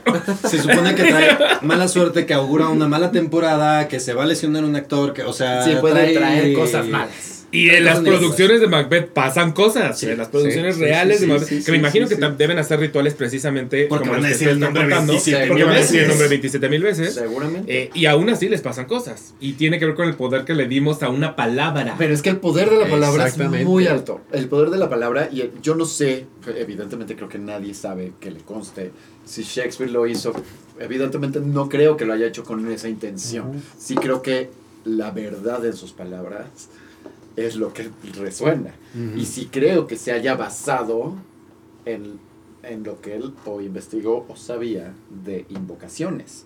Entonces, siendo así, algo puede pasar a Claro, es partir que le, de le que das poder que lo creas. O sea, la dama de negro, la gente jura que, tanto poder que lo creas. que la toca. ficción. Los Exacto. actores han dicho, a mí me tocó. Los, el público sale jurando que lo tocaron. O sea, bueno, si se aventó uno del balcón. Sí, el del balcón es precioso. El del balcón es Odiseo dejó de estar en la dama como 6 o 7 años porque vio a un Ah, niño. tantos A ver, pero entonces tú viste un niño, porque ahí, ahí no- No, te, no, yo- te a interrumpimos. ella. Ajá. A ella. Estaba en un ensayo con Rafa justamente y yo tenía que pasar por atrás para eh, marcar lo del candelabro y estas cosas. Ajá. Iba apenas a pasar, estaba todo apagado atrás y este me hicieron así en el pecho. No, sácate a hablar. Así, iba a pasar y me detuvieron. Y primero fue de, ¿hay alguien? Me acerco más y no hay nada, pero seguía sintiendo la mano aquí. Fue de, ah, su pinche. madre". Y salí, le dije a Rafa, me acaban de tocar. Bienvenido a la dama de negro. Y yo, A mí me pasó. pero ya de ahí le dije, por favor, dame chance de no pasar hoy. Ujú. Ya, o sea, lo, lo marco por aquí enfrentito. Sí, tranquilo, no pasa nada. Pero... Y yo, es que me hicieron así, o sea, yo estaba, sentí la mano, Es que una sí, mano es que real, sí, así me detuvo, fuerte, cosas fuerte, o sea, era real, sentí una mano real. Siento que te da la bienvenida a la dama sí o sí. O sea, en mi no, primera no, no, semana ahí sí estaba. hubo un día ya, o sea, en mi primera semana ya en forma, ya que yo estaba dando funciones que no había un babysitter atrás de mí ayudándome. Eh, evidentemente como técnico llegas antes y llegas a aprender todo. en el Ofelia prender todo es prender hasta la luz en el teatro porque está completamente a oscuras. Entonces, ahí va tu amigo Damián, que te subes por la escalera, no sé dónde, o sea, como técnico medio te acostumbras a estar a oscuras y ya no te asustas tanto. Claro, me acabo de cachar que te dijiste a ti mismo tu amigo Damián. sí. Es que le estoy contando, hacia- o sea, estoy contando mi anécdota Ajá, ustedes. sí, sí, sí. Entonces, ahí voy, yo, Damián. Ya está confundido. Ahí voy yo conmigo mismo. No, tu amigo Damián es una cosa tan, tan de cantinflas. O sea, Y ahorita volteas y hizo lo verdad, Damián. ¿Verdad? Porque, Ah, sí, yo me llamo José porque María. yo no soy Damián, exacto, porque yo no soy Damián. Es correcto, yo me llamo José María. ¿Ves? ¿Ves? ah, es que esquizofrenia no es obra, vino la persona. Entonces ya subo las escaleras para subir la pastilla para que prendan las luces. Me voy a cabina, ya con la pastilla prendida, pues prende toda la luz. Empiezo a preparar todo para, pues, para poder empezar a chambear. De repente nada más escucho ¡Pa! Oscuro total. O sea, pues, es una pastilla, no es una pastilla como las de casa que... Ajá, exacto, es una madre de este pelo que li- sí tienes es que hacer un esfuerzo para levantarla y para bajarla. Madrazo, se apaga todo y yo estaba solo, o sea, y no sabía qué hacer, porque pues evidentemente, tú- Pero también ¿Qué hay posibilidades de que se ruidito. ese tipo de pastillas. o sea, sí se puede votar, pero tendría que ser en una un- tormenta eléctrica el que cayó un rayo. Y además, en cualquier caso, igual te quedas parado en oscuridad tú solito en un teatro donde se presenta la, La dama de dama de negro. negro. Claro, claro. O sea, yo sí siento que la Dama de Negro te da una bienvenida a su obra de una forma muy culera. Sí, sí, Es la manera que tiene. sí. Yo quisiera que los fantasmas se vieran Ay, café. ya, en este podcast se sabe. Yo quiero que me pasen cosas. Voy a, voy a meterme ahí un Vayan Voy a meterme la Esperanza Iris. Me voy a encerrar en el Esperanza Iris de noche. Ve Elizalde. Pero, pero en, el Esperanza Iris, fíjate que me hace un poquito más de sentido, Va. porque incluso el velorio de, de Esperanza Iris fue en el escenario Sí, sí, sí. del teatro. Entonces me hace más sentido, como que digo, ah, ahí la energía es, o sea, el velorio pasó ahí. En otros No, teatros y digo, pero ¿qué va a además es el Esperanza Iris. O sea, Y además es el cien- está 100 en el años. centro, tiene más de 100 años, la construcción, o sea, ahí como que todavía eso es el centro.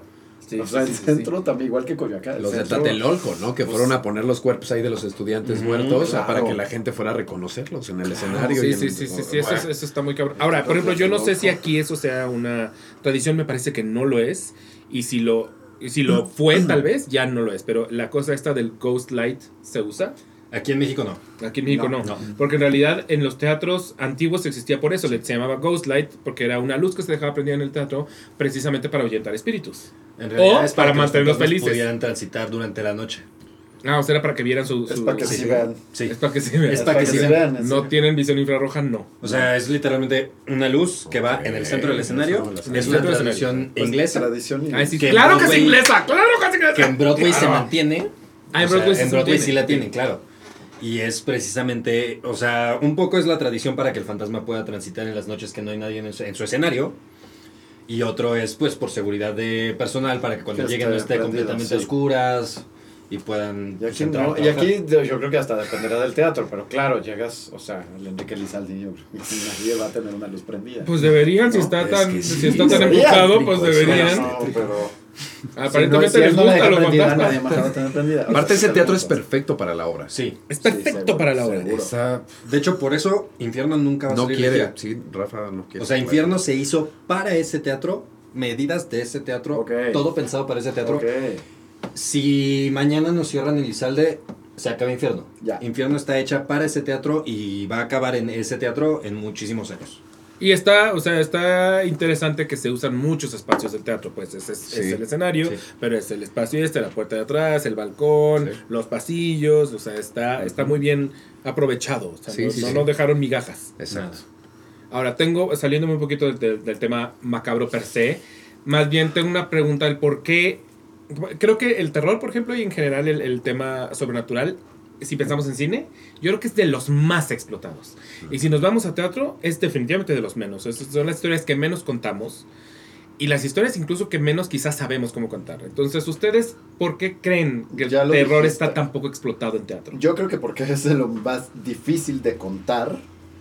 Eh, bueno, en cine definitivamente a los mexicanos no nos sale. ¡No nos O sea, sale! no nos sale. No, ¿qué, No, ¿qué no. Que lo dice haciendo? un fanático del terror y que les he dado la oportunidad cada película. Huesera es- Claro creo que no. es buena. Pues eres ¿no? de las poquitas, pero Sí. yo acabo de ver otra que sucede, por cierto, en que Nuevo León. mejor además, porque justo pues, empieza rara, dije, "Ay, va a ser otra igual, lo logran, tampoco estoy tan feliz con el resultado. Todavía creo que se Pero es de las hacer, mejores que he pero es de visto las- de terror. Pero, sí, y, y tiene cositas, cositas. tiene cositas. que además no se sienten copiadas. O sea, porque lo que se siente que de- del cine mexicano de terror es que siempre parece que están tratando de hacer algo que vieron en otro lado y que dijeron, me gustó, vamos Sí, a intentarlo. o, o y le- Westera yo vi cosas que dije, ah, esto es nuevo. O la idea, algo que pasa mucho en México, eh, tanto para los guiones como para la eh, operación, la producción, es que tienen muy buenas ideas, que incluso el desarrollo inicial siempre es bueno y terminan cagando. O sea, es como, ¿por qué te fuiste por donde menos debiste irte? ¿Por qué los actores empezaron? O sea, ¿por qué la dirección se fue por allá? ¿Por qué la producción le- le- Los efectos ni se diga. los efectos, música. ¿por qué le echaron agua? chicloso Kilómetro ahí. 33 y medio. 33 y medio, exacto. Sí, sí, sí, sí, sí. O sea, porque ya se volvió una inundación que no tenía que ver. E- Ese tipo de de decisiones sobre ideas buenas. Ese es el punto. Y es lo Sí. que me traba, porque así de, ¿qué harías tú con este guion si llega a tus manos? Todo lo que no hicieron, ¿no? Pero bueno, y creo que en teatro eh, tenemos una cosa muy a favor, A Rafa pero que pocos saben explotar. Y La- sí. Y sí, y sí, pero es la imaginación. Sí, O sea, sí, algo sí, que- totalmente. Que efectivamente podría hacer que el teatro se explotara más, es que te permite hacer que la gente lo imagine. El problema es que muchos estamos o están acostumbrados a trabajar el teatro con muchas cosas. Entonces, ¿cómo lo lleno? ¿Cómo? Y tendemos al efectismo. Exacto. Entonces tendría que ser lo contrario. Y tiene que ser todo lo contrario. Podría no haber nada. O sea, de- la mejor obra de teatro va a ser en, en cámara negra. Sí, sí, sí, sí. Rafa, De el mismo terror. Rafa lo dice, y es una, es una creo que de sus eh, estrategias, por Pues así es decirlo. eso debe El que ser. tiene estos tintes de comedia que hace que la gente se relaje. Cuando te ríes, te relajas el cuerpo y de repente, madres. Claro. Sí, sí, Que de hecho, te ese es un poco tu personaje en infierno. Tu ay, personaje sí. infierno viene de la comedia. Exactamente. No, y en general también La Dama de Negro, justo, y lo Sí. platicamos el otro día, Damián y yo, ti- tiene, o sea, es cómic, tiene muchas cosas que más que gags. Ya no tanto, ella se lo- no, la Y está bien que luego, porque a Sí, mí me ya. tocó ver unas de muy, ya muy, Sí, muy pues sí, ya era la que sale mal. ya que La dama me que sale mal. que sale mal. Me tocó ver alguna función que sí me bajó las defensas de terror, o sea, de que dije... Sí, ya, ya quitaron todo eso. Uno de más. Exacto, se pasaron de rayitas. Sí. Este, y hay otras, pero, pero que el personaje, si es charming, que el personaje tiene sus gags, que hay situaciones Sí, cómicas, porque los hay. Y a veces no, a veces el mismo nervio del personaje, que es Justo. el nervio del, del espectador, es lo que hace que genere la risa. Porque justo. también el personaje está nervioso y también Sí. hacen cosas cagadas. Y la gente se ríe de nervio. Y la gente se ríe de nervio. La gente reacciona de maneras rarísimas en obras de terror. Perdón. es ahora que fui a infierno, es que yo estaba impactado de la reacción de la gente. Porque siento que justo hay una mezcla extraña entre el nervio que te provoca ser un poco vocal y por otro lado el, el terror que te... Creo que te sientes con el permiso de ser eh, más expresivo. Exacto. Sí. Se contestan. se- de contestar, Sí. de hacer ese tipo de cosas, pero hay, hay ciertos detalles que yo nunca entenderé. Por ejemplo, el hecho de que tu personaje viola a una persona y cuando le, le dice algo así como, ¿por qué lloras? Después de que la violó, la gente se ríe en escena, o sea, en butacas y es como, La ¿por incomodidad. qué la que gente me he se está riendo Yo me he dado cuenta de, de un de- diálogo sobre violación? de esos Exacto, textos que exacto. ya además ya confirmé varias veces en varias obras distintas y ya me di cuenta que, que sí es natural lo que genera el texto porque es por el cinismo. O sea, es tan cínico que da risa. O sea, es, ¿no? Te violé, ¿por qué lloras? Güey. Y ese, ese, güey, no mames, es la risa del público. Y ya lo, ya lo descubrí en muchas, porque me hacía la misma pregunta que con temas así Sí, había risitas, pero era por cómo está manejado por los actores, por el personaje. Entonces, cuando es tan cínico, cuando es tan no mames, ¿no? Este, o cuando es demasiado ingenuo un personaje también da mucha risa. o cuando te ¿no? mantienen en tensión y entonces estás esperando cualquier cosa que aunque no tenga sentido, te da te, te, te libera bota una y te risilla o una te bota risita. un... Sí. Que es Porque la es muy chistoso que no, en obras de terror específicamente, y lo he vivido mucho, en obras de terror el público se permite ser mucho más expresivo vocal. Sí, Pero, ¿qué en crees? En infierno. infierno parece que están viendo el final La de novela. Viernes. O sea, Sí, sí, sí, bueno. Oh. Ajá, Sí, sí, sí. sí. Ver, ¡Uh! Cuando una se besan, así, o sea, sí. No, es un culero. O sea, habían gritado. ¿sabes? Pero la gente el como que se. los textos no están. Los textos están dirigidos hacia allá. O sea, sí hay algo Es un de la mecanismo de reacción defensa. cultural. Ujú. Pero claro que el texto lo tiene, y claro. que el texto tiene sus subidas y bajadas, tiene sus partes relajadas, que justo hasta la naturalidad, o sea, el, ya estamos en un momento cool, el público hace esto y se va a reír de cualquier cosa aunque sea una conversación normal, Sí. pero es la cotidianidad de la escena porque ya pasamos el momento y porque seguro viene otro. Exacto, No, exacto. o sea, no, es no es casualidad. Ubicas la, la- la- en, que en la película de Scream 2. ellos van al cine a ver Stab, que es la película Claro, que hicieron sobre ellos. claro, claro, ¿Ubicas cómo es la escena en el cine? Ya que no me todo acuerdo, mundo, de la 2 no me acuerdo. to- to- ellos están, o sea, están, están en, el, cine viendo la película y el público del cine es un, son una locura, de, se traen un desmadre, de, de- están ellos apuñalándose con cuchillos entre ellos y bla, bla. me. Y luego yo veo esa escena y a veces que llego al, a teatros y pienso, wow, estamos en, el- en la escena de Stab. Porque luego si- siento que el teatro está en esa vibra donde están a punto de pararse, empezar a, a cuchillarse entre ellos, ya sabes. Porque siento que, y, y no es casualidad que sea en una película No, terror. En las pelis de terror o en, las, o en las obras de terror. Y sí creo que es un momento de liberación. Entonces, claro que hay. ah, Cuando están en los otros temas, Exacto. pero reaccionan a todo. a Sí, todo. sí, entonces hay momentos, sí, sí. o sea, hay respuestas tanto cómicas que entonces dan risa, como respuestas duras que. Dice, ¿por qué están haciendo? Claro, porque se permiten y se lo permiten porque están relajados. Exacto. Mm. Sí, sí, Porque sí. o viene el grito o viene la tensión donde no dicen nada solo porque están en tensión. Y lue- o luego viene el famoso susto en donde todos se ríen. Que es- todos exacto, sí. Se burlan de que se asustó, pero Se también se asustó, se ¿no? Exacto, sí. O, Entonces- o gritan y ríen después. Ajá, es como, se ¡ah! ríen. Ajá. Sí. Siempre hay una También, risa después sí, del susto. Cuando está esa personita en el público que grita de Que una se manera. atreve. Ajá. Cuando, o sea, eh, eh, en infierno, Ajá. cuando yo estaba en, en, en infierno todos los días, me acuerdo mucho que era increíble cuando en el primer susto escuchabas que sí había venido esa persona. Ajá. O sea, la persona que grita ¡Ah! ¿Sabes? Que no, Sí. que no es algo sutil, que no es nada.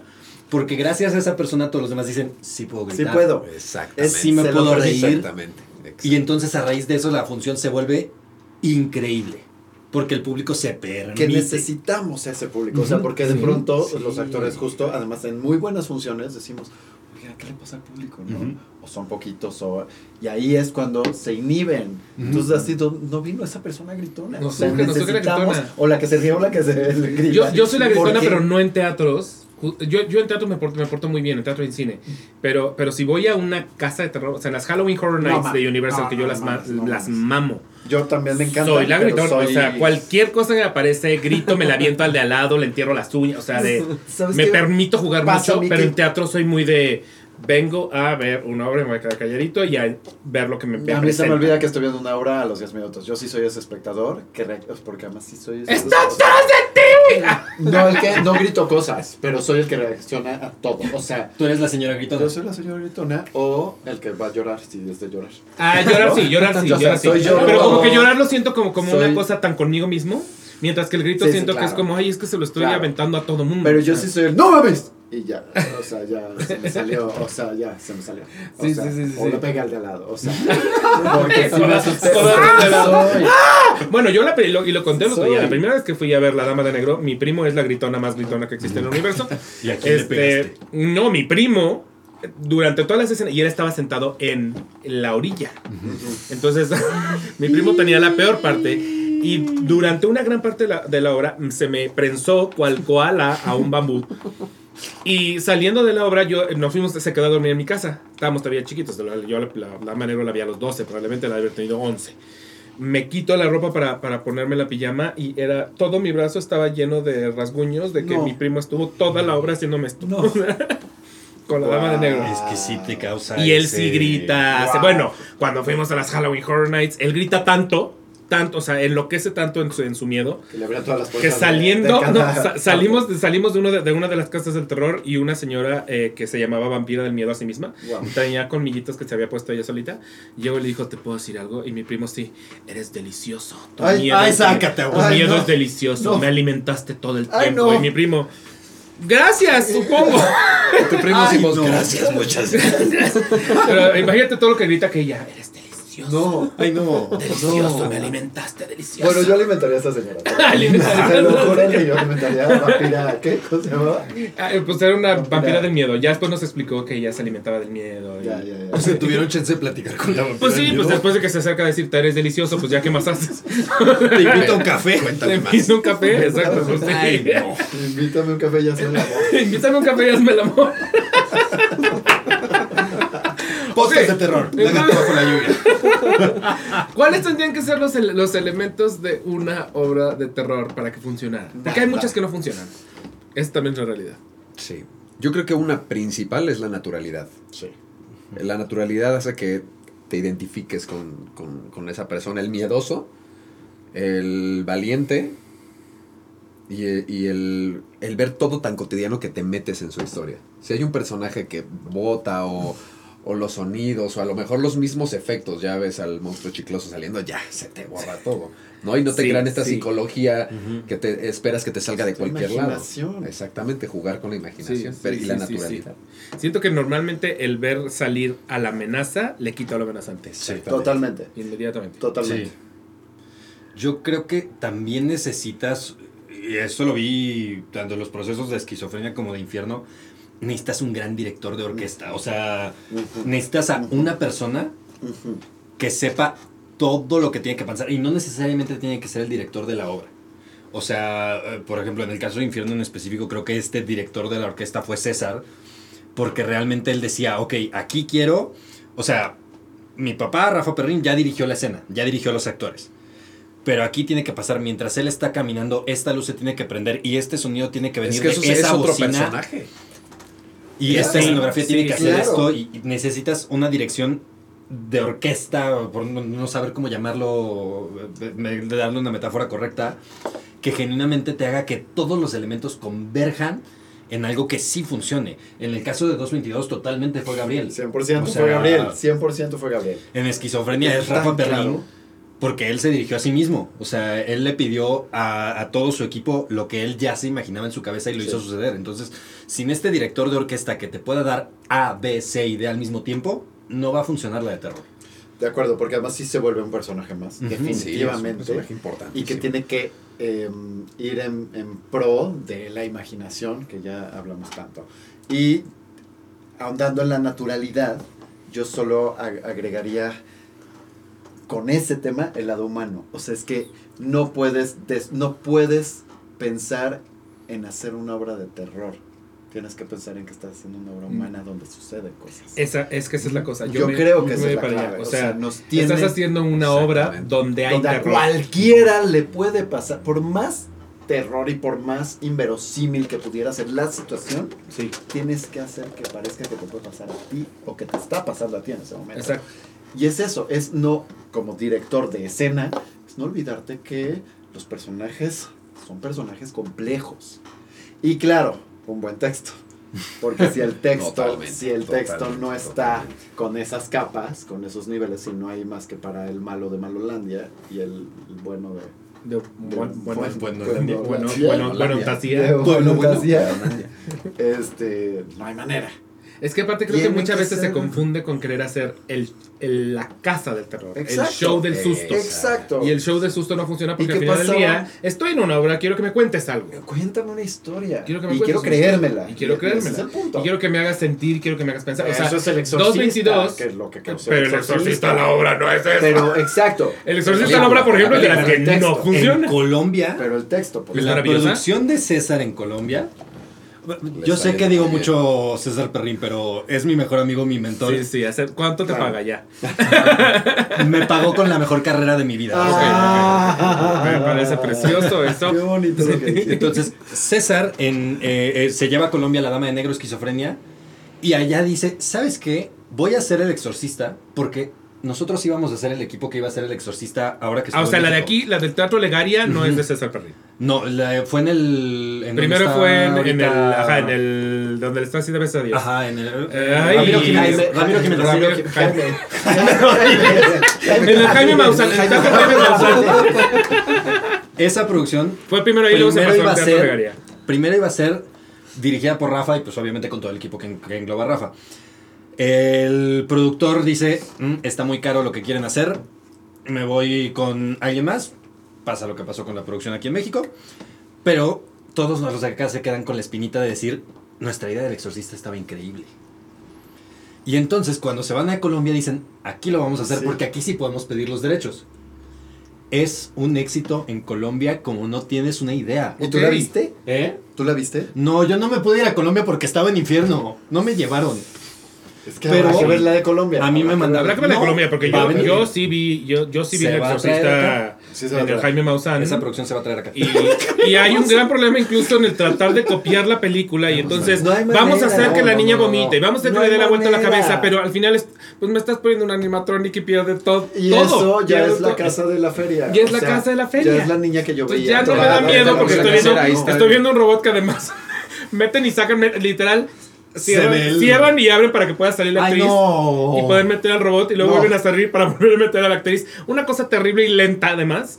Y entonces estoy viendo a la actriz, cierran, abren y ahora estoy viendo un robot así que hace... Con el color de otro, o con el Entonces, pelo de otro color, me imagino. Pues ya valió Ay, pito, sí, ya o lo, que menos me dio es miedo, exacto. Claro. O sea, ya más pensé que cutre. O sea, No, acá teníamos. Y seguro les costó millones. Y lo peor No. es que se- no sé si millones, Bueno, pero, miles. pero pudieron haberlo hecho con la niña de algún modo. No, no necesito ver que le Oye, gire la cabeza que, porque eso espera. no tiene que estar en la ¿Qué película. tal que está el cuarto? Ahí, cada vez entra la mamá y solo se oye lo que pasa. O sea, no eh, a Exacto. esto voy, no necesitas ni siquiera la Claro. niña. Imagínate Exacto, esa historia. exacto, Es exacto. que. Y el- sucede todo. Toño hacer que el público sienta que está pasando por atrás, ¿no? O Sí, que, no, sí, que sí, la sí. mamá abre la puerta y pasa ahí. Y entonces, claro, tiembla la casa. O sea, sí necesitas algunos efectos, pero no.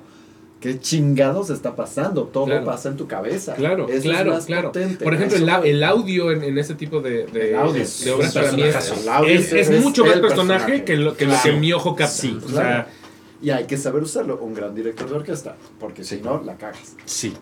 Por ok. eso. Entonces va a venir en algún momento el exorcista y lo vamos a poder disfrutar. Sí, de- o sea, ya hay conversación directo con el autor de la obra inglesa. No, sí, es inglesa. El, el texto adaptado Todo es inglés, a, todo a es teatro es ¿Todo es inglés, inglés? de John. Pillmayer, creo que es. ¿O Pero- o inglés? Eh, ya hay conversaciones para que César se la traiga, creo que el próximo año. Oh, ok, ok. ok. Ya ahora sí, o sea, la realidad es que la idea que nosotros teníamos de ese tipo de cosas, de los trucos, de la forma de, de llevar la magia a la realidad, iba a hacerlo todo Antonio Calvo, que es el productor de 222 y de La Dama de Negro y es un mago profesional. Mago, mago, mago. Sí, es mago. O sea, de, com- de competencias De- internacionales. De, Es un gran de- mago. Ya, ya, ya, ya. Entonces él realmente iba a ser magia en Houdini. escena. Ok, ok, Houdini, ok, la magia del ok. amor. Houdini. Houdini, la El magia del amor, sí. musical sí. del 97 de Sí, Ocesa. sí, sí, sí, sí, sí, ok, ok, ok, Exacto. ok, ok, me parece muy hermoso, ok. Ahora, tenía yo otra duda que se me acaba de ir por completo, este, por estar hablando del exorcista. Ah, iba a preguntar, eh, que, que ustedes, que ya las que mencionamos, mencionadas están, ¿qué otras obras recuerdan haber visto, por ejemplo, de terror? Que les hayan gustado o no. Que nos hayan gustado o no. La Dama en el Espejo. La Dama en el o- Espejo. El fantasma, El del fantasma- El fantasma del espejo el justo era, fantasma- era sí, la dama en el efectista. espejo es Era efectista, ya, se iba, se iba nuevamente a este lugar como victoriano que nos da miedo, pues está perfecto, ya veo a Alicia Paola vestida como otro, o sea, está perfecto, pero luego está luz, está para proyecciones y entonces ahí justo me pierdes porque ya Me estás llenando de efectos. me estás llenando de Estás llenando efectos. de efectos, ya Ahí, no ahí fíjate que no había la suficiente penumbra en el teatro, entonces el niño que parecía también en, en distintas butacas, yo lo veía caminar. Claro, Desde donde yo estaba, yo decía, ahí va el niño. claro. Y luego ya prende la luz y el niño. Y entonces era como necesitaba yo mucho más oscuro para que el niño me asustara, porque si no, lo, es- lo estoy viendo caminar Claro, entre la gente. claro. Entonces, a mí el fantasma en el espejo estoy totalmente de acuerdo. O sea, a mí no me.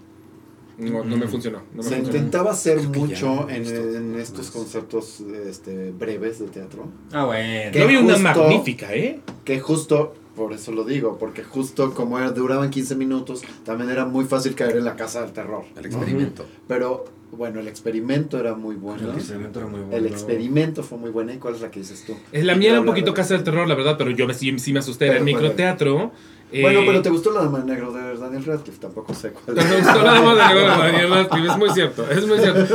Pe- Pero me asusté, o sea, Con te la dama de negro de Daniel Radcliffe. Sí, nadie con la se dama de, asusta, de- de- de. Daniel Radcliffe me asusté, pero me asusté también con este microteatro. Ah, eh, te ok. metían a, a- Era como Era micro. Había una, era, era una, es que no me voy a acordar de qué trataba la historia, pero era una cama. La persona estaba en la cama y tú entrabas a un, y estaba como si fuera el cuarto cerrado y tú entrabas como si la estuvieras viendo por, por, una especie de espejo de estos de doble vista.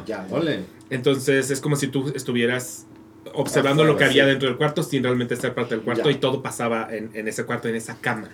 Y había muchos efectos, la verdad es que era, era efectista, era un poquito más, le jugaba a la casa del terror. No, y es que en 15 minutos. En 15 pero yo, minutos esta- sí, o sea, yo me acuerdo de estar agarrado así. ¿Cómo o sea, te estaba- la ficción en 15 eso. minutos? Y no te vas a decir Sí. cómo se llamaba, ni quién No me acuerdo, es que de microteatro está bien difícil acordarme Y de porque los además alguien que tenga tantos efectos en microteatro está cabrón. o sea, Ay, te sorprendería. No, No, pero- al principio eran muy buenos. Microteatro al principio No, era muy no, bueno. no, microteatro era muy bueno en Sí, general. sí. Pero no era como que la lana. En un cuartito No meterle Ah, tantos claro, claro, efectos. claro, Sí, sí, sí, sí, sí. Sí, sí, sí. No, Yo- y si le invertías era como, o sea, está cabrón meterle tantos efectos en un cuartito. sí, sí, sí. ¿Vieron, por ¿Quién ejemplo, la de, la historia de fantasmas?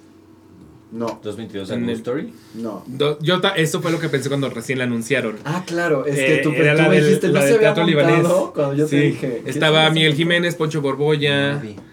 Y no la vi. este, y esa a mí tampoco me terminó de funcionar del todo. Fue lo primero que me salió cuando yo empecé a investigar sobre A Ghost Story. Es que se, se llaman yo- similar. Sí. Pero claro, por eso le pusieron aquí una historia paranormal. Paranormal. Y la película Ah, es buenísima. ¿eh? De, de la de A Ghost Story. La película es excelente. Sale Michael Freeman y es excelente película. Excelente, excelente película. Pero es originalmente obra de teatro. Ok. Y creo que tenía buenas ideas. Tenía una, una, ¿Quién- una escenografía como de ¿Quién dirigió? maniquís. ¿Te acuerdas? Oh, Miguel Santarrita. Ok. Ya. Dirigió Miguel Santarrita y a mí tampoco me terminó de, de, Es que sí. de convencer. Es que hay que decirlo. o no le pegas o no le pegas, o es sea, que no hay exacto. punto medio. Yo tampoco Exacto, creo que no hay punto ¿Le tan- pegas no o no le tan- pegas? No hay tan punto medio. Punto. Fui, también en, Nueva York me tocó ver una llamada Grey House, que Ajá. tiene un elencazo brutal, brutal. O sea, estaba ¿Broadway? Lauren Broadway, Lauren Metcalf, Tatiana ¿no? Maslany. Ajá. No, no hay ¿No película. hay película? Un elencazazazazo. Yo salí como, como muy confundido. Es de estas, es de estas obras que yo creo que dijo, para provocar miedo también vamos a hacer, vamos a guardarnos muchas cosas a nosotros mismos. Y entonces trataron de explicarlo poco y en algún momento más bien se volvió muy confusa. Sí. Eh, y dije, me voy a meter a Reddit, el mejor lugar del mundo para descubrir por qué estás confundido tú y, to- y todos los demás. la manera en la que la gente la odió. O sea, me metí- los comentarios eran de qué basura, una por la- la- y duró nada. Es que ¿no? Reddit es de odio, o sea... en Pero Reddit, es de, eh, Reddit es de odio, pero era, era, era... Sí, se, la verdad es que no, el tema no era malo, la, la, la ejecución La del tema claro. fue tan rebuscada en su necesidad de volverla terrorífica que entonces nada más salías qué- mareado, o sea, salías ¿Por qué no se ¿qué hacen tantas historias de terror en teatro? Porque fácil no es. No, o sea, nada. Es que, y yo sé, ya aquí dijimos las claves, muy, ya las sabemos. Sí, a ver. Pero lograrlo, o sea, de verdad, esa naturalidad, tener ese creativo que sepa usar la imaginación de la gente y no las cosas que están a favor en el teatro, ¿no? Este, no es tan fácil, los efectos, la luz indicada, la- entonces sí, claro, Sí, un director de orquesta, pero encuentra eso, no es tan fácil ni No, en no Broadway, fácil. ni en, ni en Londres, ni aquí, o sea, Y quizá tenía que explorar hacia, hacia otro tipo, tal vez de formatos. O sea, no tendría que ser eh, la italiana, por ejemplo. O sea, creo que O sea, a lo mejor ser- como Sleep No no la More. italiana. Irte como Sleep No More, quizá. Ajá. Imagínate No More. si me hacen a mí un Sleep No More de terror, de terror, terror. Claro. Eso Que yo también sería lo creo. Espectacular. terror y terrorífico, Sí, además, si por- te hacen caminar solitos. O sea, Eso, es como de eso, te porque separamos de tu grupo y el recorrido. otro Alguien se más va. a seguir. sí, no, qué horror. Es un terrorífico. Eso me encantaría, me acabo de emocionar. Es un, eh, Sí, sí, sí. mira, 2025. mira. Nos vamos preparándola. hay que No sé si, por ejemplo, alguna vez fueron eh, en, en Disney, en algún momento existió el juego de Stitch. No Antes de ser de. Stitch, y esto se lo sabe muy poca gente, pero antes de ser de Stitch, el- ¿nunca has ido a Disney? Yo fui de chiquito y no he Ah. regresado. Ah, Marquesita contra ti. Yo no he regresado. Este, ¿eh? Marque bravo. Bra- Brauquecita contra ti. Braunicita. Ahorita vengo, voy a... Puedes pasar al baño. Eh, era, un juego de Alien antes. Y lo que hacía, o sea, yo, eh, la primera vez que entré, entré con mi mamá y mi mamá le da mucho miedo todo lo que gira. Ajá. Y entonces nos sentamos y de pronto te, te empiezan a poner chingadera tras chingadera para atorarte. Y mi mamá me dijo, porque no sabía ningún tipo de riel. Entonces mi mamá volteó y me dijo, va a girar, va a girar, va a girar. Y se empezó a poner muy, muy mal porque no le gusta nada la idea de que Sí, sí, gire. sí. Y sí lo pensamos porque decíamos, estamos muy atrapados Ujú. como para que esto no nos vaya a, a hacer algo. Lo que te hacían en realidad, y es brillante, es que aparecía un tubo frente a ti y en el tubo te decían, atrapamos a, a alguien o al alien. Ni siquiera sé si era de alien o era un alien, Ajá. pero atrapamos al alien y de pronto sirenas y el alien se escapó. Y todo sucedía con audio, porque tenías, además, como estabas pegadísimo, es claramente los, los Las bocinas había bocinas estaban aquí que sucedían cosas a tu izquierda y a tu derecha, de modo que oías de pronto pasitos por, Por acá, acá. pasitos por allá, y en sensaciones. Entonces de pronto oías como la respiración, respiración, respiración y te echaban como una especie de vaho en el cuello. Entonces ya entendías que te habían atrapado porque seguramente había gente que, se se hubiera querido salir. claro, claro. Eh, y era una sensación, o sea, salías de ese, ese, ese es de los juegos yo creo que más Y me era ha movido. total. Obscuridad total y Ah, era cool. audio y sensaciones, o sea, comple- o, el tema te ponía cosas como de olor. Y me pasó ahorita un poco con, con Infierno, yo, justamente porque tengo de pronto estas cosas más de juego, más de show Claro. de Disney Sí, sí. en la cabeza, donde de pronto se van mucho al- al- a la cuarta dimensión. Cuando, cuando se supone que salen ratas en el escenario, yo levanté las piernas. Porque en mi cabeza dije, son capaces de hacer que algo se mueva en, en, mí, en, en mí. O sea, igual y abajo de las, de las butacas hay un taca, taca, taca, taca que me van a hacer como para que Y yo sienta que, las ratas pasaron por aquí. pánico las ratas. Pero es que además Ay, solo con y decirlo- sería solo con brillante, decirlo- perdón, pero honestamente, si a mí me haces esto en las piernas mientras alguien está gritando ¡Ratas! Sí, no, no, no. Sería brillante. Y digo, si de por sí el público reacciona vocalmente en Pero una sí, cosa así, sí, es que causarías un caos precioso. Pero yo apelo también a, a la imagina a que las levantes sin que haya nada. Es Sí, que yo las levanté parece sin- más fuerte. Yo me maté sin que hubiera Yo- nada, yo- pero al mismo tiempo dije, ay, me hubiera, me hubiera gustado. Sí, sí, me pero, pero ya es una atracción. Es que eso Sí, es lo que sí, me pasa, sí, que ya sí, lo sí. vuelves efectista. Sí. Y si es una obra, si me vas a contar una historia, tal vez solo usa mi imaginación. Y justo con que por ahí de fondo escuche las ratitas, yo empiezo a levantar las piernas. Sí. Y si me envolviste en la atmósfera, yo siento que estoy en medio de un basurero. O sea, Sí, sí, ¿sabes? sí, sí, sí, sí, sí, que sí. siento más que la potencia del verdadero teatro de terror tiene que estar ahí y saber usar los efectos eh, Clave. clave. Sí, en cuanto ella dijo ratas, yo hice. Literalmente. ¡Qué chido! Sí. Sí, sí. Sí, sí, sí, sí. Pero creo que tiene también que ver con el hecho de que, insisto, eh, tal, tal vez, pese a que sea efectista, si el teatro se pudiera rodear de sensaciones, Creo que sí. en el terror vale. es muy funcional. Lo han Claro. hecho en otro tipo de obras o lo han hecho con estas que, que suceden en una cocina o que, y que justo juegan con los olores, que a mí me encanta. La cuestión de sensorama creo que tiene mucho sentido, ¿no? Entonces el terror se presta para eso, entonces sí, sí, va, pero, pero justo esto de que los actores no toquen a la gente. Ah, no, eso es sí, claro. gran No, medida, No, no, si no se vuelve desagradable. pero que Sí, la sí, gente sí, sí. sienta que lo Sí, toquen sí, me sí. parece todavía más potente. Sí, O sea, sí, sí, sí, sí, sí. entonces, no sé qué tanto, o sea, hay el, lo que quiero decir es que hay un riesgo en eso. Estoy contigo, pero hay un riesgo. Sí, estoy de acuerdo. saber estoy de acuerdo. Tendría ¿no? que ser minucioso, la dosis justa. minucioso. Sí. Tendría que ser en el momento preciso, tiene que ser muy... Y en cuanto te va a salir, tócale los pies a todos, ¿no? O que haya una... O sea, Pinche abanico abajo. se llegó a pensar en infierno ¿no? en algún momento. O sea, Sí, sí, eso. sí. y sí, yo sé sí, que estas cosas se piensan siempre. A mí siempre me parece el camino sabio el, no- el no ejercerlo. Y es, es que obligas, por ejemplo, no, no voy a quemar esa parte, pero seguramente recordarás la recámara. ¿no? Sí. Yo no la he se, y visto, se hace un oscuro No me y la gente se sugestiona mucho que lo que acaba de ver enfrente les va a salir hasta aquí. Y entonces estás así. Ajá. Pues claro. y, y la gente se está sugestionando en cuanto ven que va, ¿no? No puedo decir más. La gente empieza como, ¿Qué pasó? Ajá, Sí, y sí, escuchas, sí, sí, sí. escucha los murmullos ahí de la gente y todo Claro. este rollo. O el, del sótano, ¿no? Hay un momento ahí en el sótano también que la gente de, de verdad grita groserías, este, que es maravilloso. ¿no? ¿Sabes Claro, qué es que pasa? tiene que me provocar tocan a mí muchas paranoia. de esas cosas y veo las caras y es de.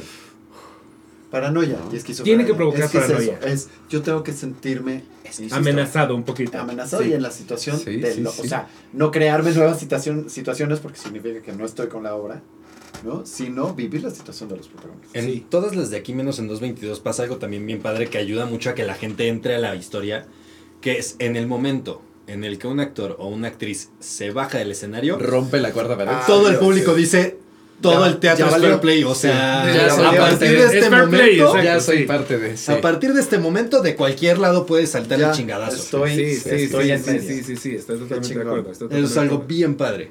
Sí, es Y justo también de lo que decías, de, de el texto, para mí también es importante, por ejemplo, que el, el- el texto de 222 te hace mucho estar en tu butaca pensando en qué lugar estoy, porque lo que hace 222 es que son cuatro personajes que van en la gama de creencia. Entonces tienes al más escéptico científico de todos, luego a la siguiente que es como, sí soy científica y pragmática, pero al mismo tiempo hay algo que no puedo explicar. Exacto. Entonces puede ser, y la otra es como a mí esta es la primera vez que estoy empezando a jalar hacia este lado y estoy jalando duro y está el otro que de plano es Claro. creo 100%. Claro. Y entonces de tu butaca estás en ¿dónde estoy yo para ¿Dónde estoy acomodado? No estoy acomodado, exacto. ¿Dónde estoy acomodado? Y lo piensas en Porque cómo está- reaccionaría yo, qué, Claro. qué diría. Está a la que le pasa, que pues ya le pasó. O sea, es como, güey, no me tiren de loca. Exacto, ¿no? sí, O sí, sea, sí. Sí, tal vez yo no creía, ¿no? Es más, y lo dice, tiene un texto en donde dice, y pensé que, me, que iba a pensar que, está, que estaba loca, y pues sí, porque yo no creo en fantasma. O sea, todavía ella, de, pero ya lo escuché cuatro noches seguidas, pero yo no creo en fantasmas, es donde me acomodo yo, Claro, pero me pasó. claro. Y está en la respuesta de Fer, inmediata es, yo sí, Sí, ¿no? Entonces Sí, yo sí. creo. Y ella tiene de dónde pescarse. claro. Para que alguien le crea. El otro día yo preguntaba en Instagram y es muy chistosa la, la reacción de la gente, pero yo decía, si tú te despiertas a mitad de la noche y ves la puerta de tu cuarto abierta, que antes estaba cerrada, piensas, invasor o fantasma. La mayoría de la gente contesta fantasma. Y es muy chistoso porque yo, mi cabeza hoy día se metió alguien en mi Y siendo, y siendo que vivimos en Y lo México, pregunté en Instagram y la que encuesta era así de primero. 80% personas pensaron fantasma. Wow. Entonces es curioso Pero es que noche que llegas, se van o para allá. Primero te vas para allá. No te noche. vas a, hay un humano que hizo todo. No, no, es. Claro, un espíritu abrió mi, mi Sí, puerta. Por supuesto que un espíritu abrió mi puerta. O sea, pasó. ajá, algo Pero sobrenatural además, pasó. y pregúntatelo tú. O sea, se han caído cosas, ¿no? En la noche. O, o golpe igual, igual y del departamento de al lado. Pero que algo se cae muy cerca. Que yo tengo gatos, además. Mm. Antes de pensar en el gato, o sea, como que mi primer pensamiento es sobrenatural. Domenito. Y después me va sí.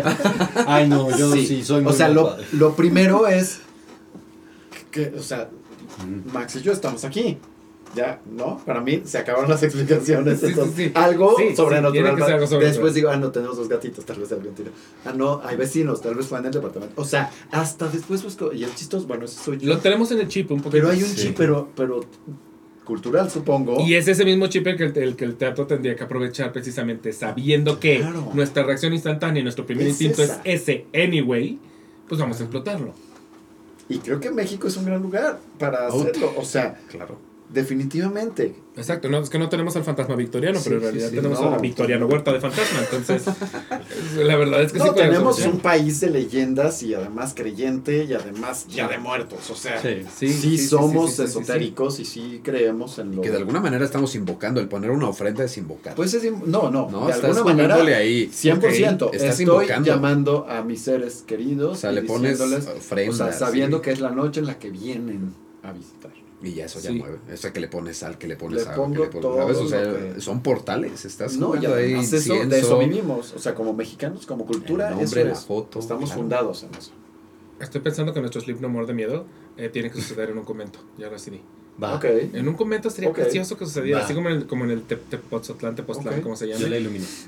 No, Ay. no va a ir iluminarnos, va a ir, va a ir Ay, levemente no, ay, iluminarnos. no, Ah, es que justo necesita, o sea, hasta para no iluminar tienes que No, iluminar. Claro. iluminar. Oye, voy a pasar a mi siguiente sesión. ¿Me pasas mi, mi bonito cuaderno que está dentro de esa bonita mochila? Este, para pasar a la siguiente sección, preguntas que me saco del ano. Edición terror. Sas. Hay cuestionario. Oye, había mucho que decir sobre el terror. Sí. es que es un gran por tema. supuesto. Es un gran tema. Es un gran tema, ok. Pero ¿están- haremos este Sleep No More de terror. ¿eh? Sí lo haremos. No nos roben la idea, gracias. ¿Están preparados? No. No. Perfecto. Número uno. ¿Qué- qué- ¿Cuál? Y esto Ah, puede ser ¿cuál es la película, dinámica? serie Pero, u ¿cuál- obra. A todos contestan. Ah, ok. El primero es un quiz, no, un quiz. El primero que toca la marquesita. No es un El primero. Es que en 220 Se avienta, güey. vamos a ver. El primero que toca la- No, no, no es un quiz, son preguntas para que cada uno responda desde su Ah. experiencia. Ah. Ok. Película, serie, obra. Lo ¿Cuál? competitivo se te vio luego, luego. ¿Cómo? ¿Cuál te ha dejado sin dormir? ¿Película? Ah, de terror. Sí, ¿Estamos terror. hablando de terror? Sí, terror. Temporada Asylum de eh, American Horror Story. Sí. Wow. Sí. Uf. Y, y sigue siendo, yo creo que. Es mi menos favorita de todas las American Es mi Horror. Bueno, no, favorita. ahorita ya salen unas de American Horror No, Story bien no, culeras, pero digamos de las clásicas. No, es- no, es mi favorita. Me parece fantástica. Ok. Y la mezcla de temas que además mm, como que no ves venir y de pronto y que hayan encajado todos los temas en esa serie fueron muchos. con ¿eh? Y con muchos temas. todos los temas, pero pero cabían en ese universo. Sí, sí, sí, Crearon sí, muy sí, bien sí. ese universo y Jessica Lange al mando, puta madre. Yo. Esa temporada. American Horror Story, pero la temporada de El Carnaval. eh, ¿Verdad? Esa. No la pude Freak acabar Show. de ver. Freak Freak Show. No, Freak Freak Show. Show. No la pude acabar de ver. ¿Neta? No, no pude. Es que es que aparte yo series de noche. Ah, yo las veo de Clown. noche. O sea, yo Sí, solo yo veo series de noche. Yo las veo de también. noche. No podía ver esa mamá. Pero qué bueno que me dices, porque Carnival, yo no, yo vi el primer capítulo, Dale la oportunidad. no, no, y además empecé a ver otras cosas y dije luego, luego, y la dejé. Sí, Twisted Sí, the Clown es Carnival no la icónico. vi. Icónico, sí, Sí, sí, sí. Y como Coven, yo estaba traumado con Coven, entonces luego recuperan en otras temporadas a los personajes de Coven y demás. Entonces sí. me seguí con esas y ya no vi la de Carnival. La voy a ver. Freak Show se llama. Digo Freak Show. ¿Por qué, por qué dij- dijimos Carnival? Porque él dijo. Cardi- Porque yo no me sabía el Carnival, nombre de la temporada, perdón. A mí me parece la más más terrífica de American Horror Story, la de Roanoke. No, Roanoke no, me parece Yo ya perdí hace mucho terrorífica. tiempo American Horror Story. Ah, échenle, creo que es la Sí. 8, Roanoke. Roanoke La última sí tiene un chingo. Apocalipsis No, creo que fue ya la... Y Apocalipsis me decepcionó un poquito. Apocalipsis era decepcionante. No, vean Roanoke, por favor. Esa para mí es de las, de las más, más, más terroríficas. ¿Tú? A mí ¿Te de niño que así no superó eh, fue la de eso, la de It. Ah, o sea, bueno. yo, yo me No, bañaba tapando la regadera. Sí. Conozco mucha gente, No, conozco no, hacía. muchísima Traumado, gente. Traumado, pero mal. O A sea, mí amigos míos me decían, yo no me puedo bañar y cerrar los ojos, porque No. cerrar los ojos Sí, implica no, algo va no, a salir de la coladera. Y podía ver las coladeras mexicanas en el centro, sí, pero sí, no yo podía ver las de las orillas. O sea, sí, sí. No, sí, yo sí. esas las rodeaba Sí. para no ver porque Sí. juraba que estaba ya asomado. Que Y, actual la maldición de Hill House. La, película o la el serie. No, la capítulo de serie, sec- el la capítulo serie. secuencia donde la Oh, eso, eso es me traumó. Pero esa, esa temporada completa, qué maravilla también. Sí, sí, sí. Donde sale The Hanging Lady. Sí. Uf, No, es una joya, Uf. es una joya, es una Qué joya. joya de serie, ¿no? ¿No, ¿No la has visto? visto? No, no, no, no. El capítulo no, no, seis, No, no, no, El capítulo secuencia, 6. Hoy me la chingo, el capítulo hoy me la echo. 6. El capítulo seis de Hanging no, Lady. no, Y el final no, no, me no, parece fantástico. Es brutal, es sí. brutal. Ok. Criatura, monstruo o asesino de ficción, pues, favorito. El payaso, eso. Ahí sí estoy yo con It. Ok, y- 100%. Sweeney Todd. 100%. Sweeney Todd. Sí. Ok, Wow. sí. Sweeney Todd, sí. Más que Mrs. Lovett. Más que. Es que el personaje de Sweeney Todd tiene. O sea, la motivación que le da, y aprovecho para meter el golazo, Quecho Muñoz, estás increíble. Este. pues, es que- Yo que pensé, pero el golazo pensé que te, iba a dar- te ibas a Ah, auto. guaya- es que es no, guayabazo. no. Ah, es Guayabas, ok. pensé- No pero- tuve la fortuna de estar en Todd, aunque mandé mi, mi book. Miguel Septién, ya. Y- no, Félix Arroyo lo hizo espectacular de iluminación. Sí, sí, sí. Este, pero la, la- la motivación que tiene Sweeney Todd y todo el trastorno y el plot twist de la obra, y eso me hace pensar que es un personaje increíble. O sea, de pues, terror un poco, o sea, es un asesino al final de cuentas. Sí, sí es. Totalmente digo Sweeney Todd. Ok. ¿Tú? Yo, yo creo que eso, y me traumaba cuando la tele se quedaba como pff, por la de lado. Por la- ah, por Ah, lado. claro. O sea, si una el tele se quedaba como pff, era- A, a- a mí Ya, me, sí, sí. me, me pasó. Yo nunca he tenido una historia sobrenatural en la vida real, nunca me ha pasado. Pero yo tenía una tele culera, eso también es una realidad. Porque en mi casa, cuando yo cambié de cuarto, lo compartí con mi hermano, y cuando cambié de cuarto, como que dijeron, ay, pues todo lo que sobra dénselo al niño para su nuevo cuarto. Entonces me dieron una televisión del año del culo. Que se prendía sola y yo ya sabía que se prendía sola. Y además no agarraba señal porque era de, literal de antena. No, Entonces no agarraba señal y cuando se prendía sola se prendían. Sí. Y yo ya me la sabía, pero yo veo el aro y ese mismo día me voy a dormir. En la madrugada me levanto a hacer pipí y cuando regreso a la tele. no, No, bye. Vale, sí, valí. Sí, sí, ese ese día Samara. dije, hoy no, Samara. no duermo sí, aquí. sí. ahí vienes, no, Samara. Samara ya está en mi cama. ¿De qué me Ah, hablas? O sea, nuestro. en Ricitos de Oro, Samara se comió mi sopa. O sea, Que ni te sabes el credo, pero estás de. Ya, me Padre mojaste nuestro, ti corazón. yo no soy el mi mismo. sábana. Pedazo de cielo. El credo que sea, pero un credo te avienta. ¿sabes cuál, cuál es el credo que bueno, No sé si se decía eso de llamarle credo o rezo. Más creo que es rezo más bien, pero, pero. Y no me lo sé en español tampoco, pero el que dice: If I die before I wake, I pray the Lord my soul to take. Que de hecho lo usan mucho en películas de terror. Siempre me ha dado.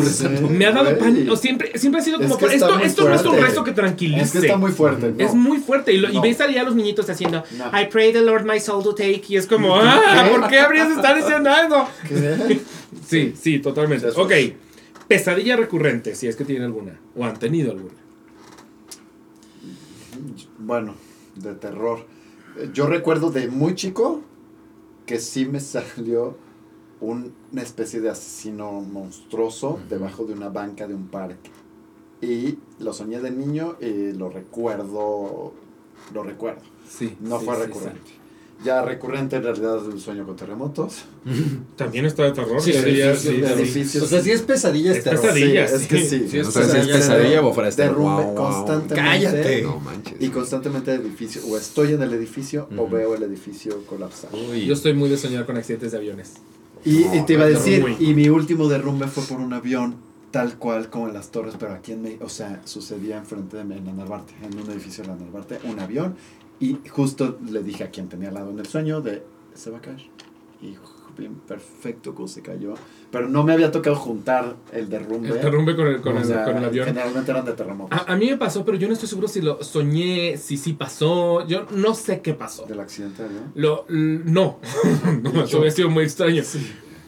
Yo recuerdo haberme levantado porque oí mucho ruido, abrir los ojos y ver un helicóptero y en lo que estaba, lo que estaba son- sonando era el taca, taca, taca, taca, el helicóptero a 3 milímetros de mi ventana y que yo pensé, Dios mío, este helicóptero está a punto de estrellarse y luego ¡pum! pasó. Y a la mañana siguiente me levanté y le dije a mi novio como, güey, ¿qué pasó con el helicóptero que en la ¿Y el noche? Y él, ¿Cuál? nunca pasó esto. O sea, y mi novio tiene sueños súper ligeros. Entonces me dijo, me hubiera despertado. Y yo, no, no, no, o sea, es que mi- yo abrí los ojos, todavía me asomé como de, ¿qué pedo con ese helicóptero? Y él, eso nunca pasó. Nu- hasta el día de hoy yo no sé si lo soñé o si pasó, pero tengo vívido el recuerdo de un helicóptero a milímetros de mi ventana. Así. Los sueños donde te despiertas son. O sea, donde te despiertas en tu sueño y Que es parte sigas de- en es sueño, parte de- sí, sí, horrible. sí, sí. Te despiertas dos veces. Tuve uno muy de terror. Y no, y ahorita me acordé porque además hace ratito lo tenía en la cabeza y se me fue. Que fue, yo duermo con ventilador, no importa la época del año, incluso entiendo, el hermano, sonido, el sonido me relaja. Gente rica. Este, Blancos, di. Ah, no, tú no puedes decir eso. mira, mira, mira, este, No, ventilador. Blancos blancos del ojalá alma. fuera aire acondicionado, no ventilador, ventilador Costco. Él pide Uber de. Él pide Uber Él se cosa. salió de un coche, pero yo no hubiera llegado 10 minutos antes. No tenemos. bueno, total que Más estoy dormido. En mi sueño no estoy. En, me- en mi sueño me empieza a despertar. Este sonido se empieza a volver, el sonido del ventilador, se empieza a volver un. Y después se vuelve una voz. Lo que recuerdo, o sea, lo que recuerdo es hablando de la sensación. Era la primera vez que yo soñé con algo tan oscuro que además estaba seguro que estaba sucediendo. O sea, en el sueño fue tan vivido que esa voz no podía no ser lo que podemos pensar como demoníaco. Era esa oscuridad. Era un... Y que me dejó inmóvil en la cama y que yo intentaba, yo sabía que venía del ventilador. Intentaba pararme hacia el ventilador porque si lo apagaba se iba y no podía. En, el sueño no podía hasta que logro, quién sabe cómo moverme, y recuerdo haber forcejeado con algo que no me dejaba llegar. A- aventé una sudadera, eh, no sé, eh, no recuerdo qué más cosas, como que azoté hacia la cama de al lado, porque estaba la cama todavía de mi hermano y, y mi.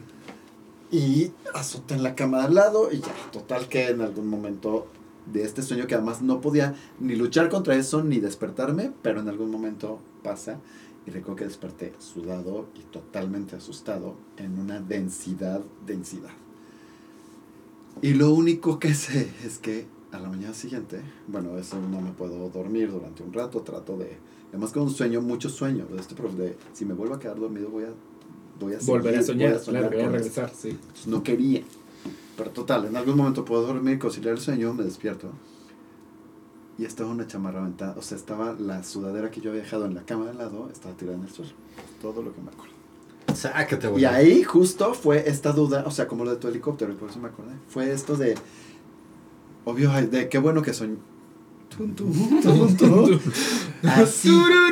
Exacto. Exacto, era esa, era esa.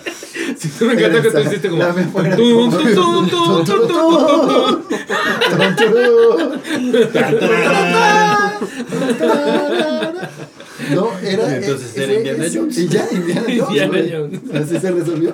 Ok. No, no mames. ¿Tú tienes pesadilla que recuerdes o recurrente? Sí, sí. ¿Te acuerdas que te dije que La Llorona es mi evento canónico? Sí. Sueño con esa temporada de La Llorona No. y es una pesadilla. Esto es 100% real, no es un chiste, no es nada. O sea, pero sueñas así de que te escupieron. Sueño, sueño que estoy otra vez en Xochimilco haciendo La Llorona. Esa es mi pesadilla.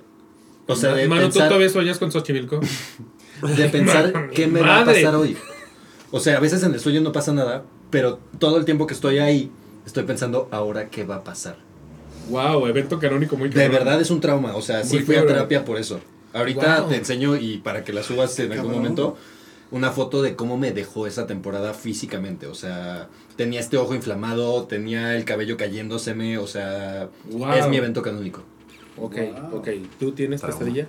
No es recurrente, pero sí es horrible y la he tenido como pocas veces. Y me, casi, creo que según yo no sueño, ¿no? Porque cuando sueño me acuerdo perfecto de, de cosas.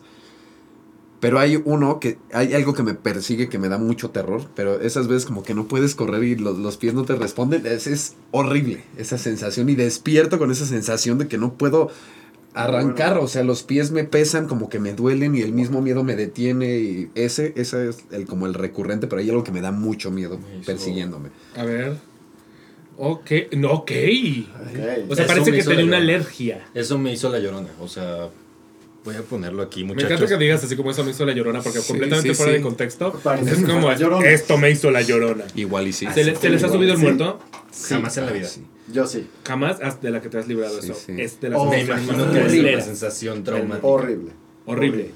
Y cuando se te subió se el... la No mames, sí, te Pues convirtió no en Matthew. McConaughey, Da- Dallas Buyers Club. Dallas Buyers Club.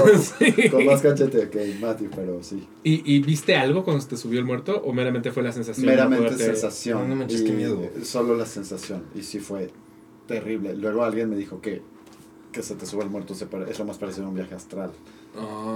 Yo sí veía una sombra. Cuando la única vez que me pasó, No vi una sombra. manches. Yo solo sentí primero la cama, o sea, lo que pasó es, primero sentí como si, como si sumieran al lado de la cama, como siempre he tenido gatitos o algo, desde chiquito también tenía. Entonces era perfecto el brinco, pero no estaba el gato en mi cuarto y sentí como algo en la cama. Ah, eso está peor. Y luego se me subió el muerto. O sea, luego se fue la sensación. ¿Tuviste O sea, no empezaste Eso no, de sentir que se sienta No. al lado, pero sí que despierto y no me puedo parar. Eso sí. O sea, que siento como... De, Y tiene los que ojos abiertos. Es que y tú tienes los y estás viendo todo, estoy y viendo todo. Pero, pero también aquí Ay. dice, es, es un limbo en, del sueño todavía en donde... que es un poco es que dicen que es como que despierta el cerebro y tu cuerpo no. Que tu yo cuerpo creo no. que lo... lo- Pero es muy chistoso el yo que tú verdaderamente sientas que estás viendo todo como lo verías. Pero no puedes mover el cuerpo. O sea, es como... Y sientes esas ganas y no... Y físicamente es como imposible que nos Ay. pase eso a menos que esté dormido el cuerpo. O sea, Sí, a menos sí, que, sí, sí, sí, sí, sí, que sí. que estemos en ese limbo entre dormido Es que puede ser, ¿no? Si despierto. se te duerme una pierna, que no se te duerme el cuerpo Exacto, y tal vez se te duerme el cuerpo, Más bien estás dormido. Porque lo tienes tanto dormido. tiempo relajado. Que tu conciencia no llega tal puede grado. ser, Es no muy desesperante, es una Es sensación muy- de desesperación. Bueno, no, Una- es que sí es diferente. Si se te duerme la pierna, sientes el cosquilleo mientras como que se Sí, y pero cuando es- es eso, no sientes es. Ah, bueno, si te duermes sí, mal sí. encima del brazo, por ejemplo, Ah, a mí sí, me pasa sí, mucho. sí. Neta, yo me he Dejas de que Lo tienes no que lo mover. puedo levantar. Pero cuando regresa, Ya más no sientes nada. Pero cuando regresas sientes esa sensación, pero ya que "Madre, se te quita, perdí el brazo". o sea, cuando despiertas y, ya se te quita y te puedes mover, no sientes esa sensación de cuando sí, es otra cosa. No, siento no, que es un estado de inconsciencia. O sea, Ay, no, siento pues que hay un limbo ahí. Ok, miedo irracional. Las serpientes. Las No serpientes. las puedo ver ni en pintura, ni en películas, ni en nada. Ni, ni en películas, o sea, Nada. de que Anaconda con Jennifer No, López. Jamás no. en la vida. Jamás en la vida. Pero Jennifer López en Anaconda. Pero no Jennifer importa. y John Boyd muere tragado por la anaconda y luego la No anaconda lo vomita o y sea- cuando vomita el guiña el ojo. No he visto Harry Potter 2. Hace No he visto Harry Potter 2. por, por No he el, visto- el ¿Es basilisco. en serio? Es en serio. No he visto Harry Potter 2, no he visto el libro de la Wow. selva. no, o sea, tengo una fobia genuinamente grande por las serpientes. Y en persona te, ha to- te ha- te has topado con una. Afortunadamente no. Siento que el día que me pase me voy a morir. Yo te voy a contar una historia muy fuerte, pero, pero no me pasó. Aquí tengo Pero- una, Pero, amigo. pero Manu tiene una en el cuarto de al lado. Sí. Se llama Will. me puse nervioso. Se empieza a hinchar otra vez. Ay, no, de hecho tengo, ahora que lo pienso, tengo otra historia que no tiene que ver con, con que hay una serpiente aquí, pero tiene que ver con que mi abuelo, eh, hace mucho tiempo cuando era joven, se fue a, de viaje a Chuchulupa. Eh, pue- pueblo, un pueblo muy pueblo, y se mete a una fonda a comer y está comiendo y siente algo en los pies y pensó que era el perro del lugar y empezó a patearlo y era el pitón del lugar, era un pitón, No, pero sí era el no, pitón del lugar, no. o sea, pues cuando lo pateó se asustó, sacó de pedo y la señora como, es, no, este es Lupe, hombre, Ay, no. no, Ay, patea no. Lupe. Pero ¿Por qué tienen a Lupe? era güey? Lupe el pitón del Suelta. lugar y mi abuelo pateando creyendo que era un pe, no. como, como de quítate de encima, perro, No, no. y era, era el pitón del lugar. Pero si tienes a Lupe, adviertes. Sí. O sea, Yo también de- creería que uno tendría señales como de, oiga, sí, Oye, está si un Lupe. pitón te aparece por fonda, pero hay un pitón. No le debes comer al pitón, no sé algo. O sea, Pero no, no, la historia que iba a contar, que tampoco, te- tampoco me pasó a mí, fue le pasó a, a un amigo y a su novia. Ellos viajaron a, a Corea y en algún momento en el hotel en el que estaban era de estos hoteles donde están como todo, todo es de lejos, todo es lejos. Entonces su habitación, ellos tenían que caminar para llegar al restaurante y caminando eh, mi amigo pisó algo y sintió perfectamente que el algo hizo... Ay, no. Y ya, pasó, llegó al restaurante y al mesero le dijeron, no, pues es que quién sabe qué pisamos, que trata, le dijo el, el mesero, ¡ah, cobras! El lugar está lleno de cobras. Y mi amigo como, ¿y nos están haciendo caminar de nuestro del cuarto No, no. al restaurante cuando, Tachado, cuando saben que el lugar está lleno de cobras? En la vida vuelvo. O sea, en la vuelvo, jamás en la vida voy a ir a Corea. Pero así como Lupe, también los Lu- meseros como, ¡ah, son las cobras del lugar! Lupe. Ay, güey. Sí, esa. Bueno, ok, tu miedo irracional. no sé si son irracionales. No tengo miedos irracionales. Ay, no puede ser. No. O sea, O bueno, la- tu la fobia grande. están- tu- Es que no, estoy pensando que más bien yo me puedo volver muy... Me, me sugestiono. O sea, una vez que tengo un miedo, puede llegar a, Crecer, a crecer, crecer. crecer. Generalmente sí es con lo paranormal. O sea, no, no, es, no es sugestión. hipocondria. No, no O sea, nunca has tenido así como de que No, cáncer de lóbulo del Me oído. imagino cosas, ni soy yo sí he de- tenido así de que cáncer soy de el la de los bichitos de, de me tocó algo y Ah, sí. como sí, las abejas sí, para sí, ti. Sí, eso es. No soy. No, no. Creo que más bien es mi sugestión una vez que pienso que estoy en una situación vulnerable. Ok. Generalmente. O sea, si volteas y dices, vi algo ahí, al ratito ya es, vi algo ahí. O ese señor. No, más bien empiezo a. Me va dando más miedo mientras no descubra qué es esa sombra y entonces seguro ya llegó. ¿Sabes? Y empiezo a sentir esta cosa. Y lo mismo con la inseguridad. O sea, igual me sugestiono de. Creo que me van siguiendo. No, sí me van siguiendo, ¿sabes? Y entonces vuelve, se empieza a volver miedo, miedo, miedo. Y ya puñitos y la llave agarrada. Y Mm. es eso. Pero que yo reaccione de en primera instancia con miedo, no los tengo registrados así irracional, ni fobias. Y- Es que las fobias son muy fuertes. ¿No te pasa a ti que reaccionas, por ejemplo, directo al llanto? Sí, o sea, primero mi, mi primera reacción cuando me pa- o sea, cuando sale una víbora en algo que no sabía que no hay un trigger warning. Que no, está, no alimenta a Lupe, ajá. yo sí busco antes de ver una película, yo sí busco hay una paginita de trigger warnings donde puedes ver todo de que si salen arañas, víboras y Ah, eso para mira. ver o no ver la película, claro. Entonces, este si yo veo una y mucha gente que ha trabajado conmigo en cosas te lo puede decir porque cuando cuento esto tienen el pésimo hábito de empezar a hacer sonidos Ay, de serpientes sé, sí, cuando de- estoy desprevenido. asustarte. Claro, claro, claro. Lo primero que hago yo es bloquearme de que no me puedo mover. Y ya después, cuando me doy cuenta que me querían asustar algo, normalmente lloro. Ti- ti- Tienes suerte porque en realidad no es como que las víboras te aparezcan así por doquier. Mi fobia enorme son las abejas. Yo también. Ay, no. Que se la viven por aquí y mi Ay, reacción no. inmediata es parálisis y llanto. Sí, pues es que... O sea, se, hace- se para una abeja aquí y mi reacción es paralizarme y empezar a llorar. Es que sí, O sea, pues, de te entiendo enloquezco, enloquezco. O correr, yo te he visto. tu miedo racional es Las o correr, de visto- coches en movimiento. Sí, te he visto brincar de un lado al ¿Neta? otro. de las- Bueno, Me he yo- salido de yo- coches Yo me he en aventado albercas con ropa valiéndome madre. También por abejas, Sí, esto sí, es tu sí. miedo vi salir de un restaurante. Ah, sí, tú me es que sí. Porque sí, entiendo, Sí, sí, entiendo sí, es- Es que por eso no. Te no gana, o sea, ni siquiera respondes, no registras, sí, justo, sí, es sí. como respondes, exacto. Pero yo, yo no de llorar, pero siento aquí algo así muy cabrón. O sea, Sí. También con las abejas. Así como, ajá, las abejas y los pulpos casi no me meto al mar porque los pulpos me causan algo. O sea, los puedo ver y cosas así. Comer... No, Ah, no, no. No, no, o sea, no. Acabo de O sea, hacer una, de pronto ir caminando y hice una figurita apenas de barro como para quitarme ese fobia, por así Fobia, decirlo. Sí, es fobia. Pero sí me causa mucho. Ir al mar y tirarme yo, no, ni, ni- Ah, yo no hay manera. O sea, de Ah, repente camino en la orilla y todo y... Pero si se me... pe- No, no, no, no, no, no, me imagino mil cosas, ¿no? Sí, no, sí, no puedo, sí, no puedo, sí, no sí, puedo, sí, no sí, puedo, sí, no puedo. creo. Wow. Ok, eh, miedo de la infancia. Los De- payasos. ¿Los payasos? Sí. A que me asaltaran. ¿Ah, en serio? Mi terror más grande era la inseguridad de niño. Wow. Crecí en tiempos de Calderón. Ay, yo- ¿Y yo? ¿En dónde? O sea, Pachuca. donde nunca te pasa nada en Pachuca. Wow. Pero ¿Veías noticieros? Sí, muchos. Oh, ok, ok. Y alimentaba el miedo. Sí, claro. Claro, claro. ¿Tú? Ay, no, el mío está muy feo, hasta me dieron ganas de llorar. Wow. que mi mamá se muriera.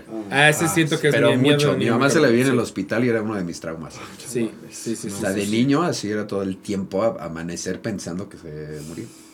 No manches, Ay, estado súper miedo, sí. Ok, Ay.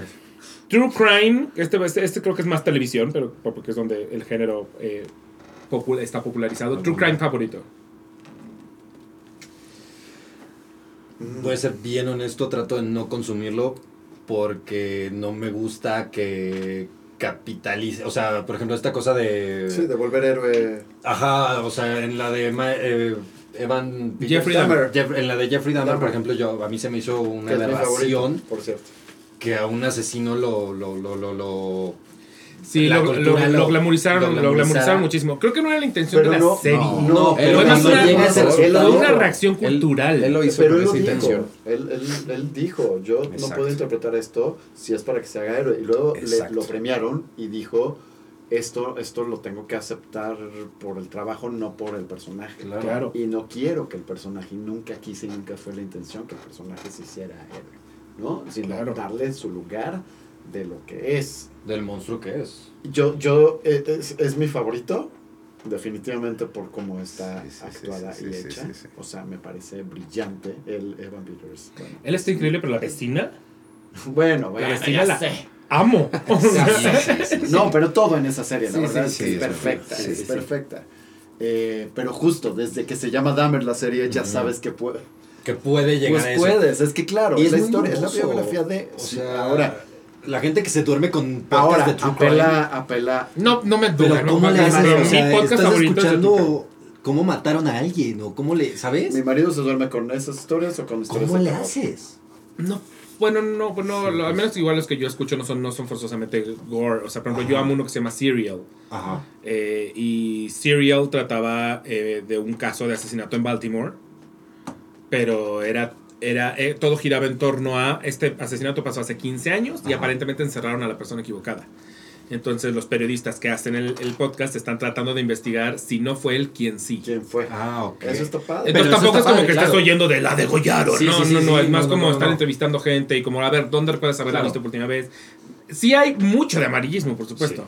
Claro. Pero al final creo que tiene mucho que ver también con, con, con la intriga de lo desconocido. Solo es algo que yo no haría, ¿sabes? Y, de- y del riesgo, o sea, de- desde el lugar del asesino, evidentemente es de lo desconocido o de, o de probar tus propios límites, ¿no? O sea, esta, cosa, esta cosa de saber si un humano es capaz, hasta dónde somos Hasta dónde soy capaz yo. nosotros, ¿no? O Claro. sea, porque claro, lo ves lejanísimo, lo ves como, no lo entiendes, y son, de verdad, no lo entiendes. a mí, fíjate que de- no sé si se acuerdan del primer capítulo de Capadocia. Me estoy yendo súper lejos, pero el primer capítulo de Capadocia a mí me da... ¿Nunca viste qué? ¿Qué es eso? ¿Capadocia? Una Premiadísima serie de HBO, Protagonizada por Cecilia Suárez y Ana de la Reguera. Dolor- HBO Dolores. Heredia. Producido de por. Antes de existir HBO Max, HBO era muy caro, Sí, amigos. sí, era muy caro. Era televisión de paga. Sí, yo la Y era extra. Y era extra, aparte del Sí, cable sí, tenías sí, que sí pagar. la tenían los muy blancos. Sí Yo, sí, yo era blanco, blancos. perdón, yo era blanco de satélite. Sí, pero. yo no, yo era blanco pero ahorita, pachuqueño. perdón, pero Capadocia tampoco es como que fuera de mi infancia. O sea, No, pero estamos es hablando blanco ya. pachuqueño, o sea, Sí. sí, tienes cable, Sí. pero eso es lo blanco, tener cable, Bueno. no. El, el caso es que a mí me, me traumó que el primer, el primer capítulo, Ana de la Reguera es la que te introduce a la, a la llegada a la cárcel porque a ella la encierran. Porque en un pleito con el novio o el esposo, El lo que marido, sea, lo empuja marido. por las escaleras en el pleito En el y él muere. Y entonces, pues ella se vuelve una asesina. Y yo decía, como, es que a cualquiera le puede pasar. O sea, se te va tantito la mano en una Sí, pendejada, claro. como te Sí. empujo y Sí, te maté. sí, y entonces sí. yo estaba traumado con, igual en estos días acabo en la cárcel por una estupidez. O sea, pero Es que sí. me tramó. Sí, Pero es claro. eso, Me tramó porque el impulso, el instinto lo tenemos. O sea, esta, esta posibilidad de, de llegar a. Ay, me hiciste enojar y te aventé a chin, era el vaso de vidrio. Y era el ¿no? vaso de O sea, vidrio. mm, Exacto. esa- eso estamos muy cerca. o sea, Exacto. Pero eso es incomprensible. Lo, ya ver este tipo de series, o sea, estas mentes, digo que además da miedo, da miedo ese- tocar ese lugar, de por accidente hacer algo así, por un Pero impulso. es que también debe haber algo que, que te detona, ¿no? O sea, el, el- Sí, pero aún así creo que nada es, o sea, no entiendo, pero si es instintivo y es de personalidad. Entonces hay gente que se enciende más Sí, rápido claro, por una claro, pendejada claro, y dices, güey, le aventó un vaso, por, ¿no? Sí, pero sí, puede sí, pasar sí, sí, porque sí. cualquiera de nosotros está cerca. Sí, pero, sí, sí. pero Pero el que lo planea, No, lo sí, pelea. sí, sí. planear, hacer, cambiar de identidad, drogar a alguien, meter, después ya caníbal y hervirlo, o Sí, sea, sí, sí, sí, ay, sí, sí, ya es sí, una sí. cosa y sí Ay, hay no. morbo y es Ay, no. pero si es lo desco si es cómo llega a ser, ¿por qué hasta los hierve. ¿Por qué guarda estas cosas? ¿Por qué O sea, y además tantos, ¿cómo pudo hacerlo tantas veces sin que nadie se diera cuenta? Que a mí es lo que me llama mucho la atención porque yo- no, no es un miedo constante, pero es una cosa que pienso siempre de cuántos asesinos alrededor de mí potenciales hay, ¿sabes? Oh, wow. Yo me subo al metro y digo, de todas estas personas, Wow. ¿quiénes parecen cotidianos que pudieran no serlo? O sea, y me lo pregunto. Yo pienso, yo pienso una cosa todavía más rara. ¿Cuál Yo, yo pienso una cosa mucho más rara. Ay, el de El- nativitas. ¿Cuál es el de nativitas? ¿Eh? El carnicero de nativitas Sí, o algo sí, así. sí. Que era un señor que regalaba carne a la gente y todo el mundo lo amaba. Y era, Y era un asesino Era- serial. Sí, O sea, era carne humana. era carne humana. Wow. Y todo el mundo lo amaba porque le regalaba carne. Hay podcast de eso. Ay, lo voy a buscar. eso. Está buenísimo. Hay Yo, muchos yo- casos yo de pienso una Y cosa que era un güey encantador y todo el mundo lo tuya, Pero quería cuando yo estoy en un lugar como aglomerado, Ajá. pienso cuántos fetiches habrá aquí reunidos. O sea, de. Hijo. Eso está padre. Está, está padre porque Está a estar como. Pero yo me ¿a voy más quién a ¿De qué tiene o sea, cara ella? ¿De qué tiene cara? Exacto. Sí, sí, sí, sí, sí. Pero yo sí digo de todos estos que, para, que son cotidianos y normales. ¿Quién ha matado? Pues sí, o quién. a- Hay que se checar quién- a cosas quién oscuras, no se le contagia el bostezo. Los tenemos muchos en el poder. Sí. Ay, no, qué horror. Sí. O Al sea, psicópata no se les contagia el bostezo, entonces bosteza cerca de ellos, si no se les contagia, es, es es que psicópata. No, qué miedo, imagínate. Psicópata, Así Imagínate que so- ¿Psicópata o de, película, solo en Psicópata. el metro, El ¿no? psicópata el que Bostezas se en el metro y nadie es se le contagia. El sociópata porque procesa luego, para se. Exacto, sí, sí, sí, sí. Ok, ¿tú, True Crime tienes un True Crime? Igual. Dahmer y Pogo, este John Wayne Gacy. John Wayne Gacy me parece una cosa también incomprensible. Es que, pero hay- todos ellos son incomprensibles. O sea, cualquier asesino serial que hace estas Sí, cosas. no, bueno, no, Pogo no. también con. O sea, Y ahora que lo sí, pienso, sí, de hecho, sí. en, en Foro Shakespeare, yo nunca la vi, pero hubo mucho rato una obra llamada Po- Pogo de Sí, Clown, sí, sí. creo, Sí, ¿no? Pogo el payaso. basada en una que empezó también en, En teatro, corto. corto. en microteatro. Yo esa nunca la vi para clase y no sé si eras de A terror forzosamente gustaba, o No, era, era un poco más bien. La historia de John sí, Wayne y de, de alguien atrapado por John Wayne Gacy. Pero no me encanta. O sea, creo que. El, bueno, yo vi la versión corta, no sé cómo quedó la larga. Me invitaron a hacerla. Este. No, no quise. Ok. No, Y no. no quise. Y no. sí. Está Sí, cabrón que, que, que de John Wayne Gacy hasta el día de hoy creo que no se sabe en realidad cuántas víctimas tiene. Eso es Sí, no, no, no, hay. Sigue sin saberse. Ok. em, no sé qué escribí aquí. Ah, sí sé qué escribí aquí. En caso de cucaracha, ¿tú? ¿Qué? En caso de cucaracha. Ah, ¿Tú? Yo las, las mato. O sea, sí, a- Sí. amas el crujir. No, me caga. Pero odio una cucaracha caminando. Y entonces soy un psycho. Que, o sea, y me ha visto. ¿Eres el John. Wayne Gacy de las cucarachas? Sí. Po- Porque además es de puta verga, ya te caché. Y obviamente, en cuanto la cacho, empieza a. Te ve con ¿no? sus ojos así. Sí, no, se empieza a esconder. Entonces soy el que quita el lavatrastes con todos los platos, la charola, antes de que se me mueva, hasta que agarro lo primero que, o sea, obviamente no quiero hacerlo yo, pero entonces cualquier, así un trapo, busco, busco que veo, analizo el lugar para matarla en el momento. Ya, ya, como el cocinero de la sirenita. o sea, El co- ese soy, ese soy, ya, lo describiste Ya casi perfecto. el bigote. Lo, lo describiste perfecto. No, pero aquí, aquí está el bigote y está la personalidad. Ok, tú en caso de cucaracha. Si no vuela, la mato. O sea, Ah, si eso. vuela, Ya valió verga. Uh, hubo una ocasión en Acapulco en una gira de Cats. Todos los técnicos nos quedamos en una casa que nos prestaron. Eh, y, o sea, estás hablando de técnicos, gente eh, que carga cosas todos los Sí, sí, días. el pirata. Ajá, el pirata. el ya sabes, el mamado que le vale madres todo, bla, bla, bla. Hay una cucaracha.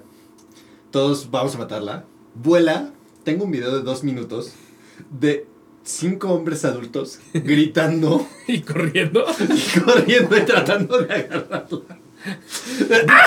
Es que las que vuelan no. si vuela, no, no, no, sí. no, Sí, no. sí, sí, sí. Qué buena No. casa, o sea, chinga su madre. Además, todas esas cosas que vuelan, tanto los mayates como las cucarachas, son pendejas. O sea, Sí, sí, van las se palomillas estrellan. van y se estrellan. estrellan, se estrellan. No. En caso de cucaracha, tú. Si son chiquitas las mato, si son grandes huyo, porque vuelan. Porque vuelan y igual, Yo crujen siento que Crujen. sí, sí, sí, sí. Es que, pero hay unas medianas, ¿no? o sea, sí hay un tamaño que son horrendas y que crujen horrible, pero que si todavía está caminando y no tiene Ya. alas, sí. cucaracha sí. alto, cucaracha ventilla no. No, no pido. no, cucaracha ventí, no. No, si vuelan, no. O sea, si tiene alas, vale pito. Yo Sí, también. sí, vale Porque megapito, no. vale megapito. Ok, eh, anécdota backstage, de la obra que quieran. Backstage o onstage. Uy. ¿Quién empieza? De terror, obviamente, ¿no? No, pues, no, de de lo lo que que sea, de lo que sea, anécdota backstage. Uy. ¿Alguien tiene la suya? No, es que A pensarla. Hay muchas. Es que tenemos. sea, Oye, llegó mi marido, ¿lo podemos abrir? Le podemos abrir a Max. Quedan como 10 minutos. Ok, sí, ya estamos en la última. en corrida. Ah, Ah, Wow, les está costando es mucho que. Es que yo te, ahorita la primera que pensé no es mía, pero acaba de suceder. A ver, a ver, vas, Está cagada, o sea, en 2.22 sucedió. Este, y no es mía por suerte, porque hay un momento en la obra en donde Sam y Fer, los personajes, eh, tienen que convivir y se van al Oxxo a comprar, en la obra. Sí, sí, sí, al sí, Oxxo, sí, sí. ¿no? A comprar alcohol y ya se queda Laura sola y luego llega este, el otro personaje. Total que en ese momento, generalmente, Diego y Jorge se salen al Seven. Entonces se aprovechan, real. Aprovechan. ¿ves? Pero entonces, y yo también, No yo les decía, güey, abrieron". qué nervio, güey, qué nervio. Pero está cagado. Y alguna vez, eh, bueno, cuando yo me subí, Diego, Diego me dijo, oye, este, nada más que esto es ley, ¿eh? Nos salimos al Seven, tú pagas porque es tu primera vez. Ah. Y yo, ja. Digo, no, hombre, tú pagas.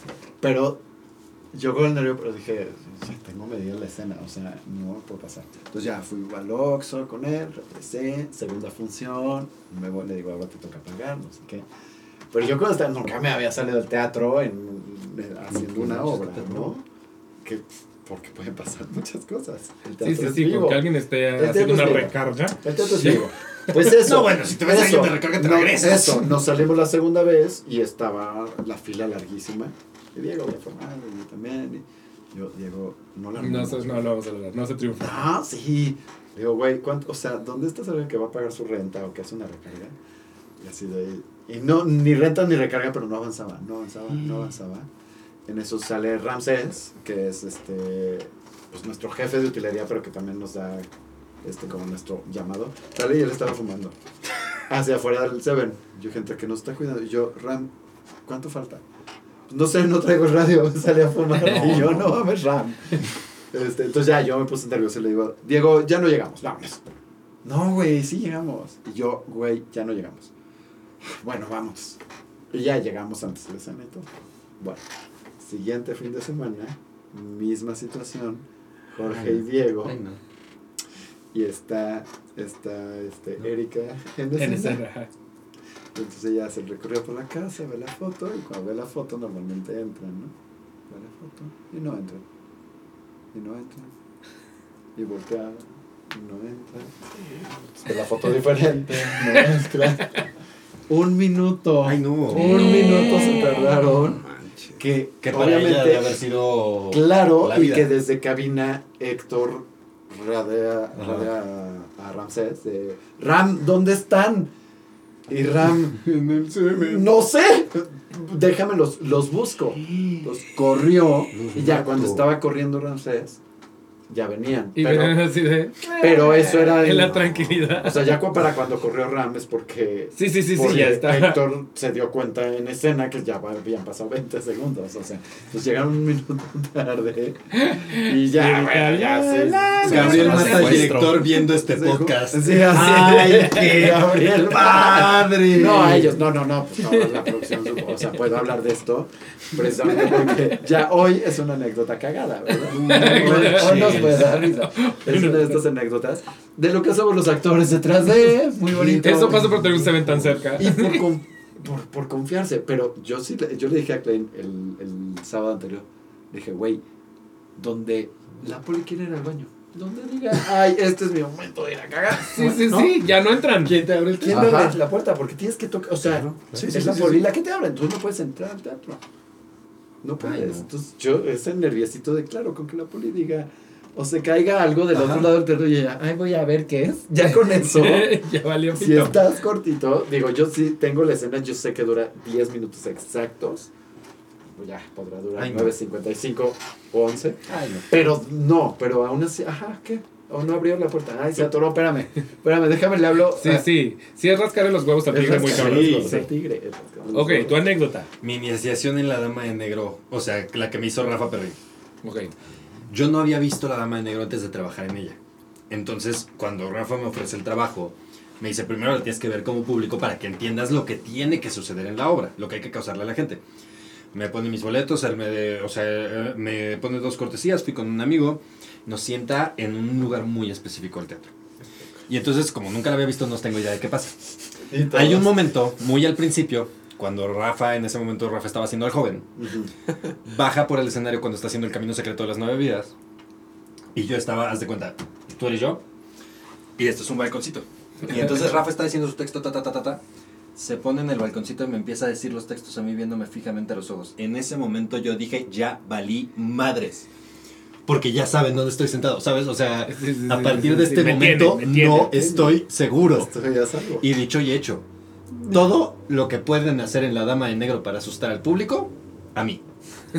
Todo. Y yo estaba aterrado. O sea, eres la mosca en la telaraña. Sí, sí, sí, no, fue horrible, fue horrible, fue horrible, fue horrible.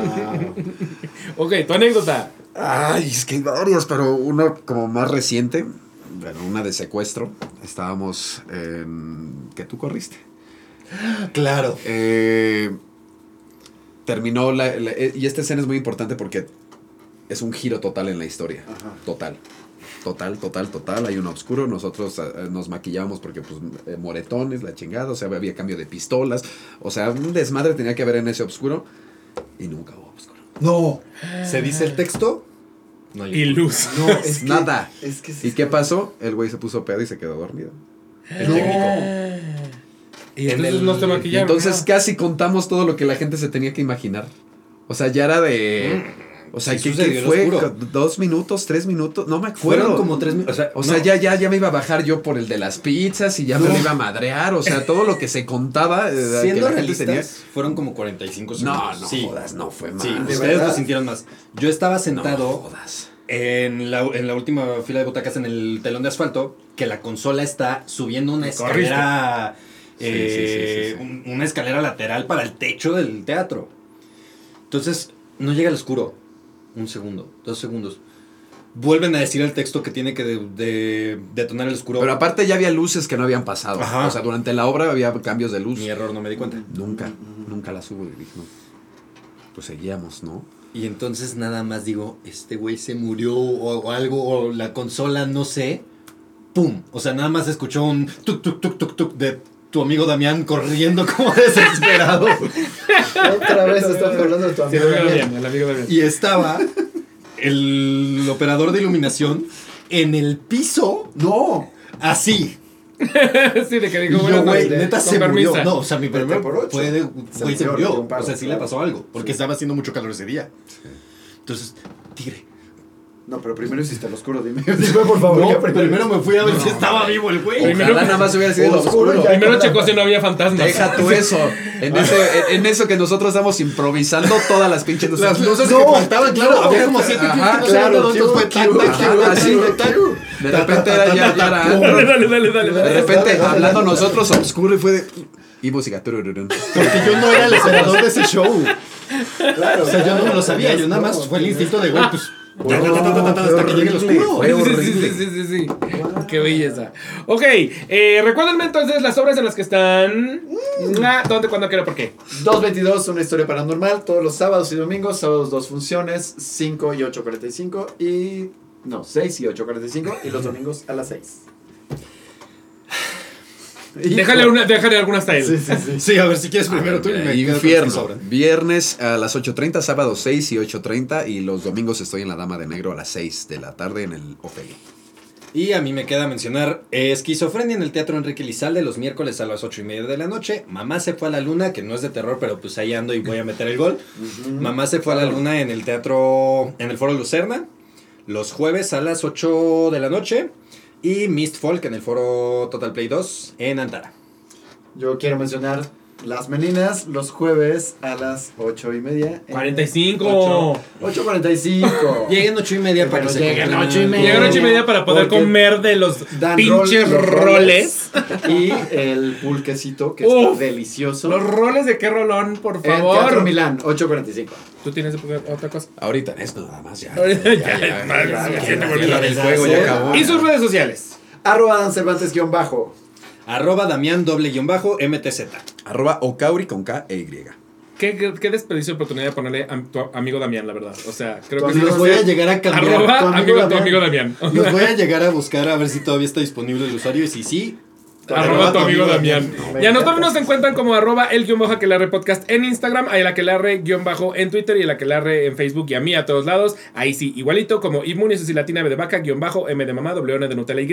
Muchas gracias por estar aquí, por a ver, espero que hayan disfrutado un episodio de terror. Espero que sí se hayan suscrito cuando les dije suscríbanse. Si nos están viendo en YouTube, este es un gran momento para darle a la campanita para que les avise en qué momento hay nuevo episodio y checar la canalera porque hay muchas otras entrevistas de, de teatro. Eh, la- en todas las que sale Dan de colaborador no están en YouTube porque todavía no tenemos video, pero él tiene video. 16 mil. Tenemos una en video, tenemos una en video. Ah, tenemos una en video, Santi, una. con Este dos. Sí, es cierto, tiene, O sea, ya haces la segunda video. falta. Pero en realidad en Podbean sí encuentras las, las de él de antigüedad, antigüedad muy antigua. Eh, y si nos estás escuchando en Spotify, en Apple Podcast, en Amazon Music, en iHeartRadio, eh, también suscríbete y déjanos un bonito comentario para seguir creciendo como familia. Les agradezco mucho estar aquí. En este episodio. Ojalá no duerman. No, no es cierto. Ojalá duerman, pero se les suben muertos, no es cierto. Cállate. No sueña con ventiladores. Soy con ventiladores. ¡Los quiero! Adiós. Bye. Bye.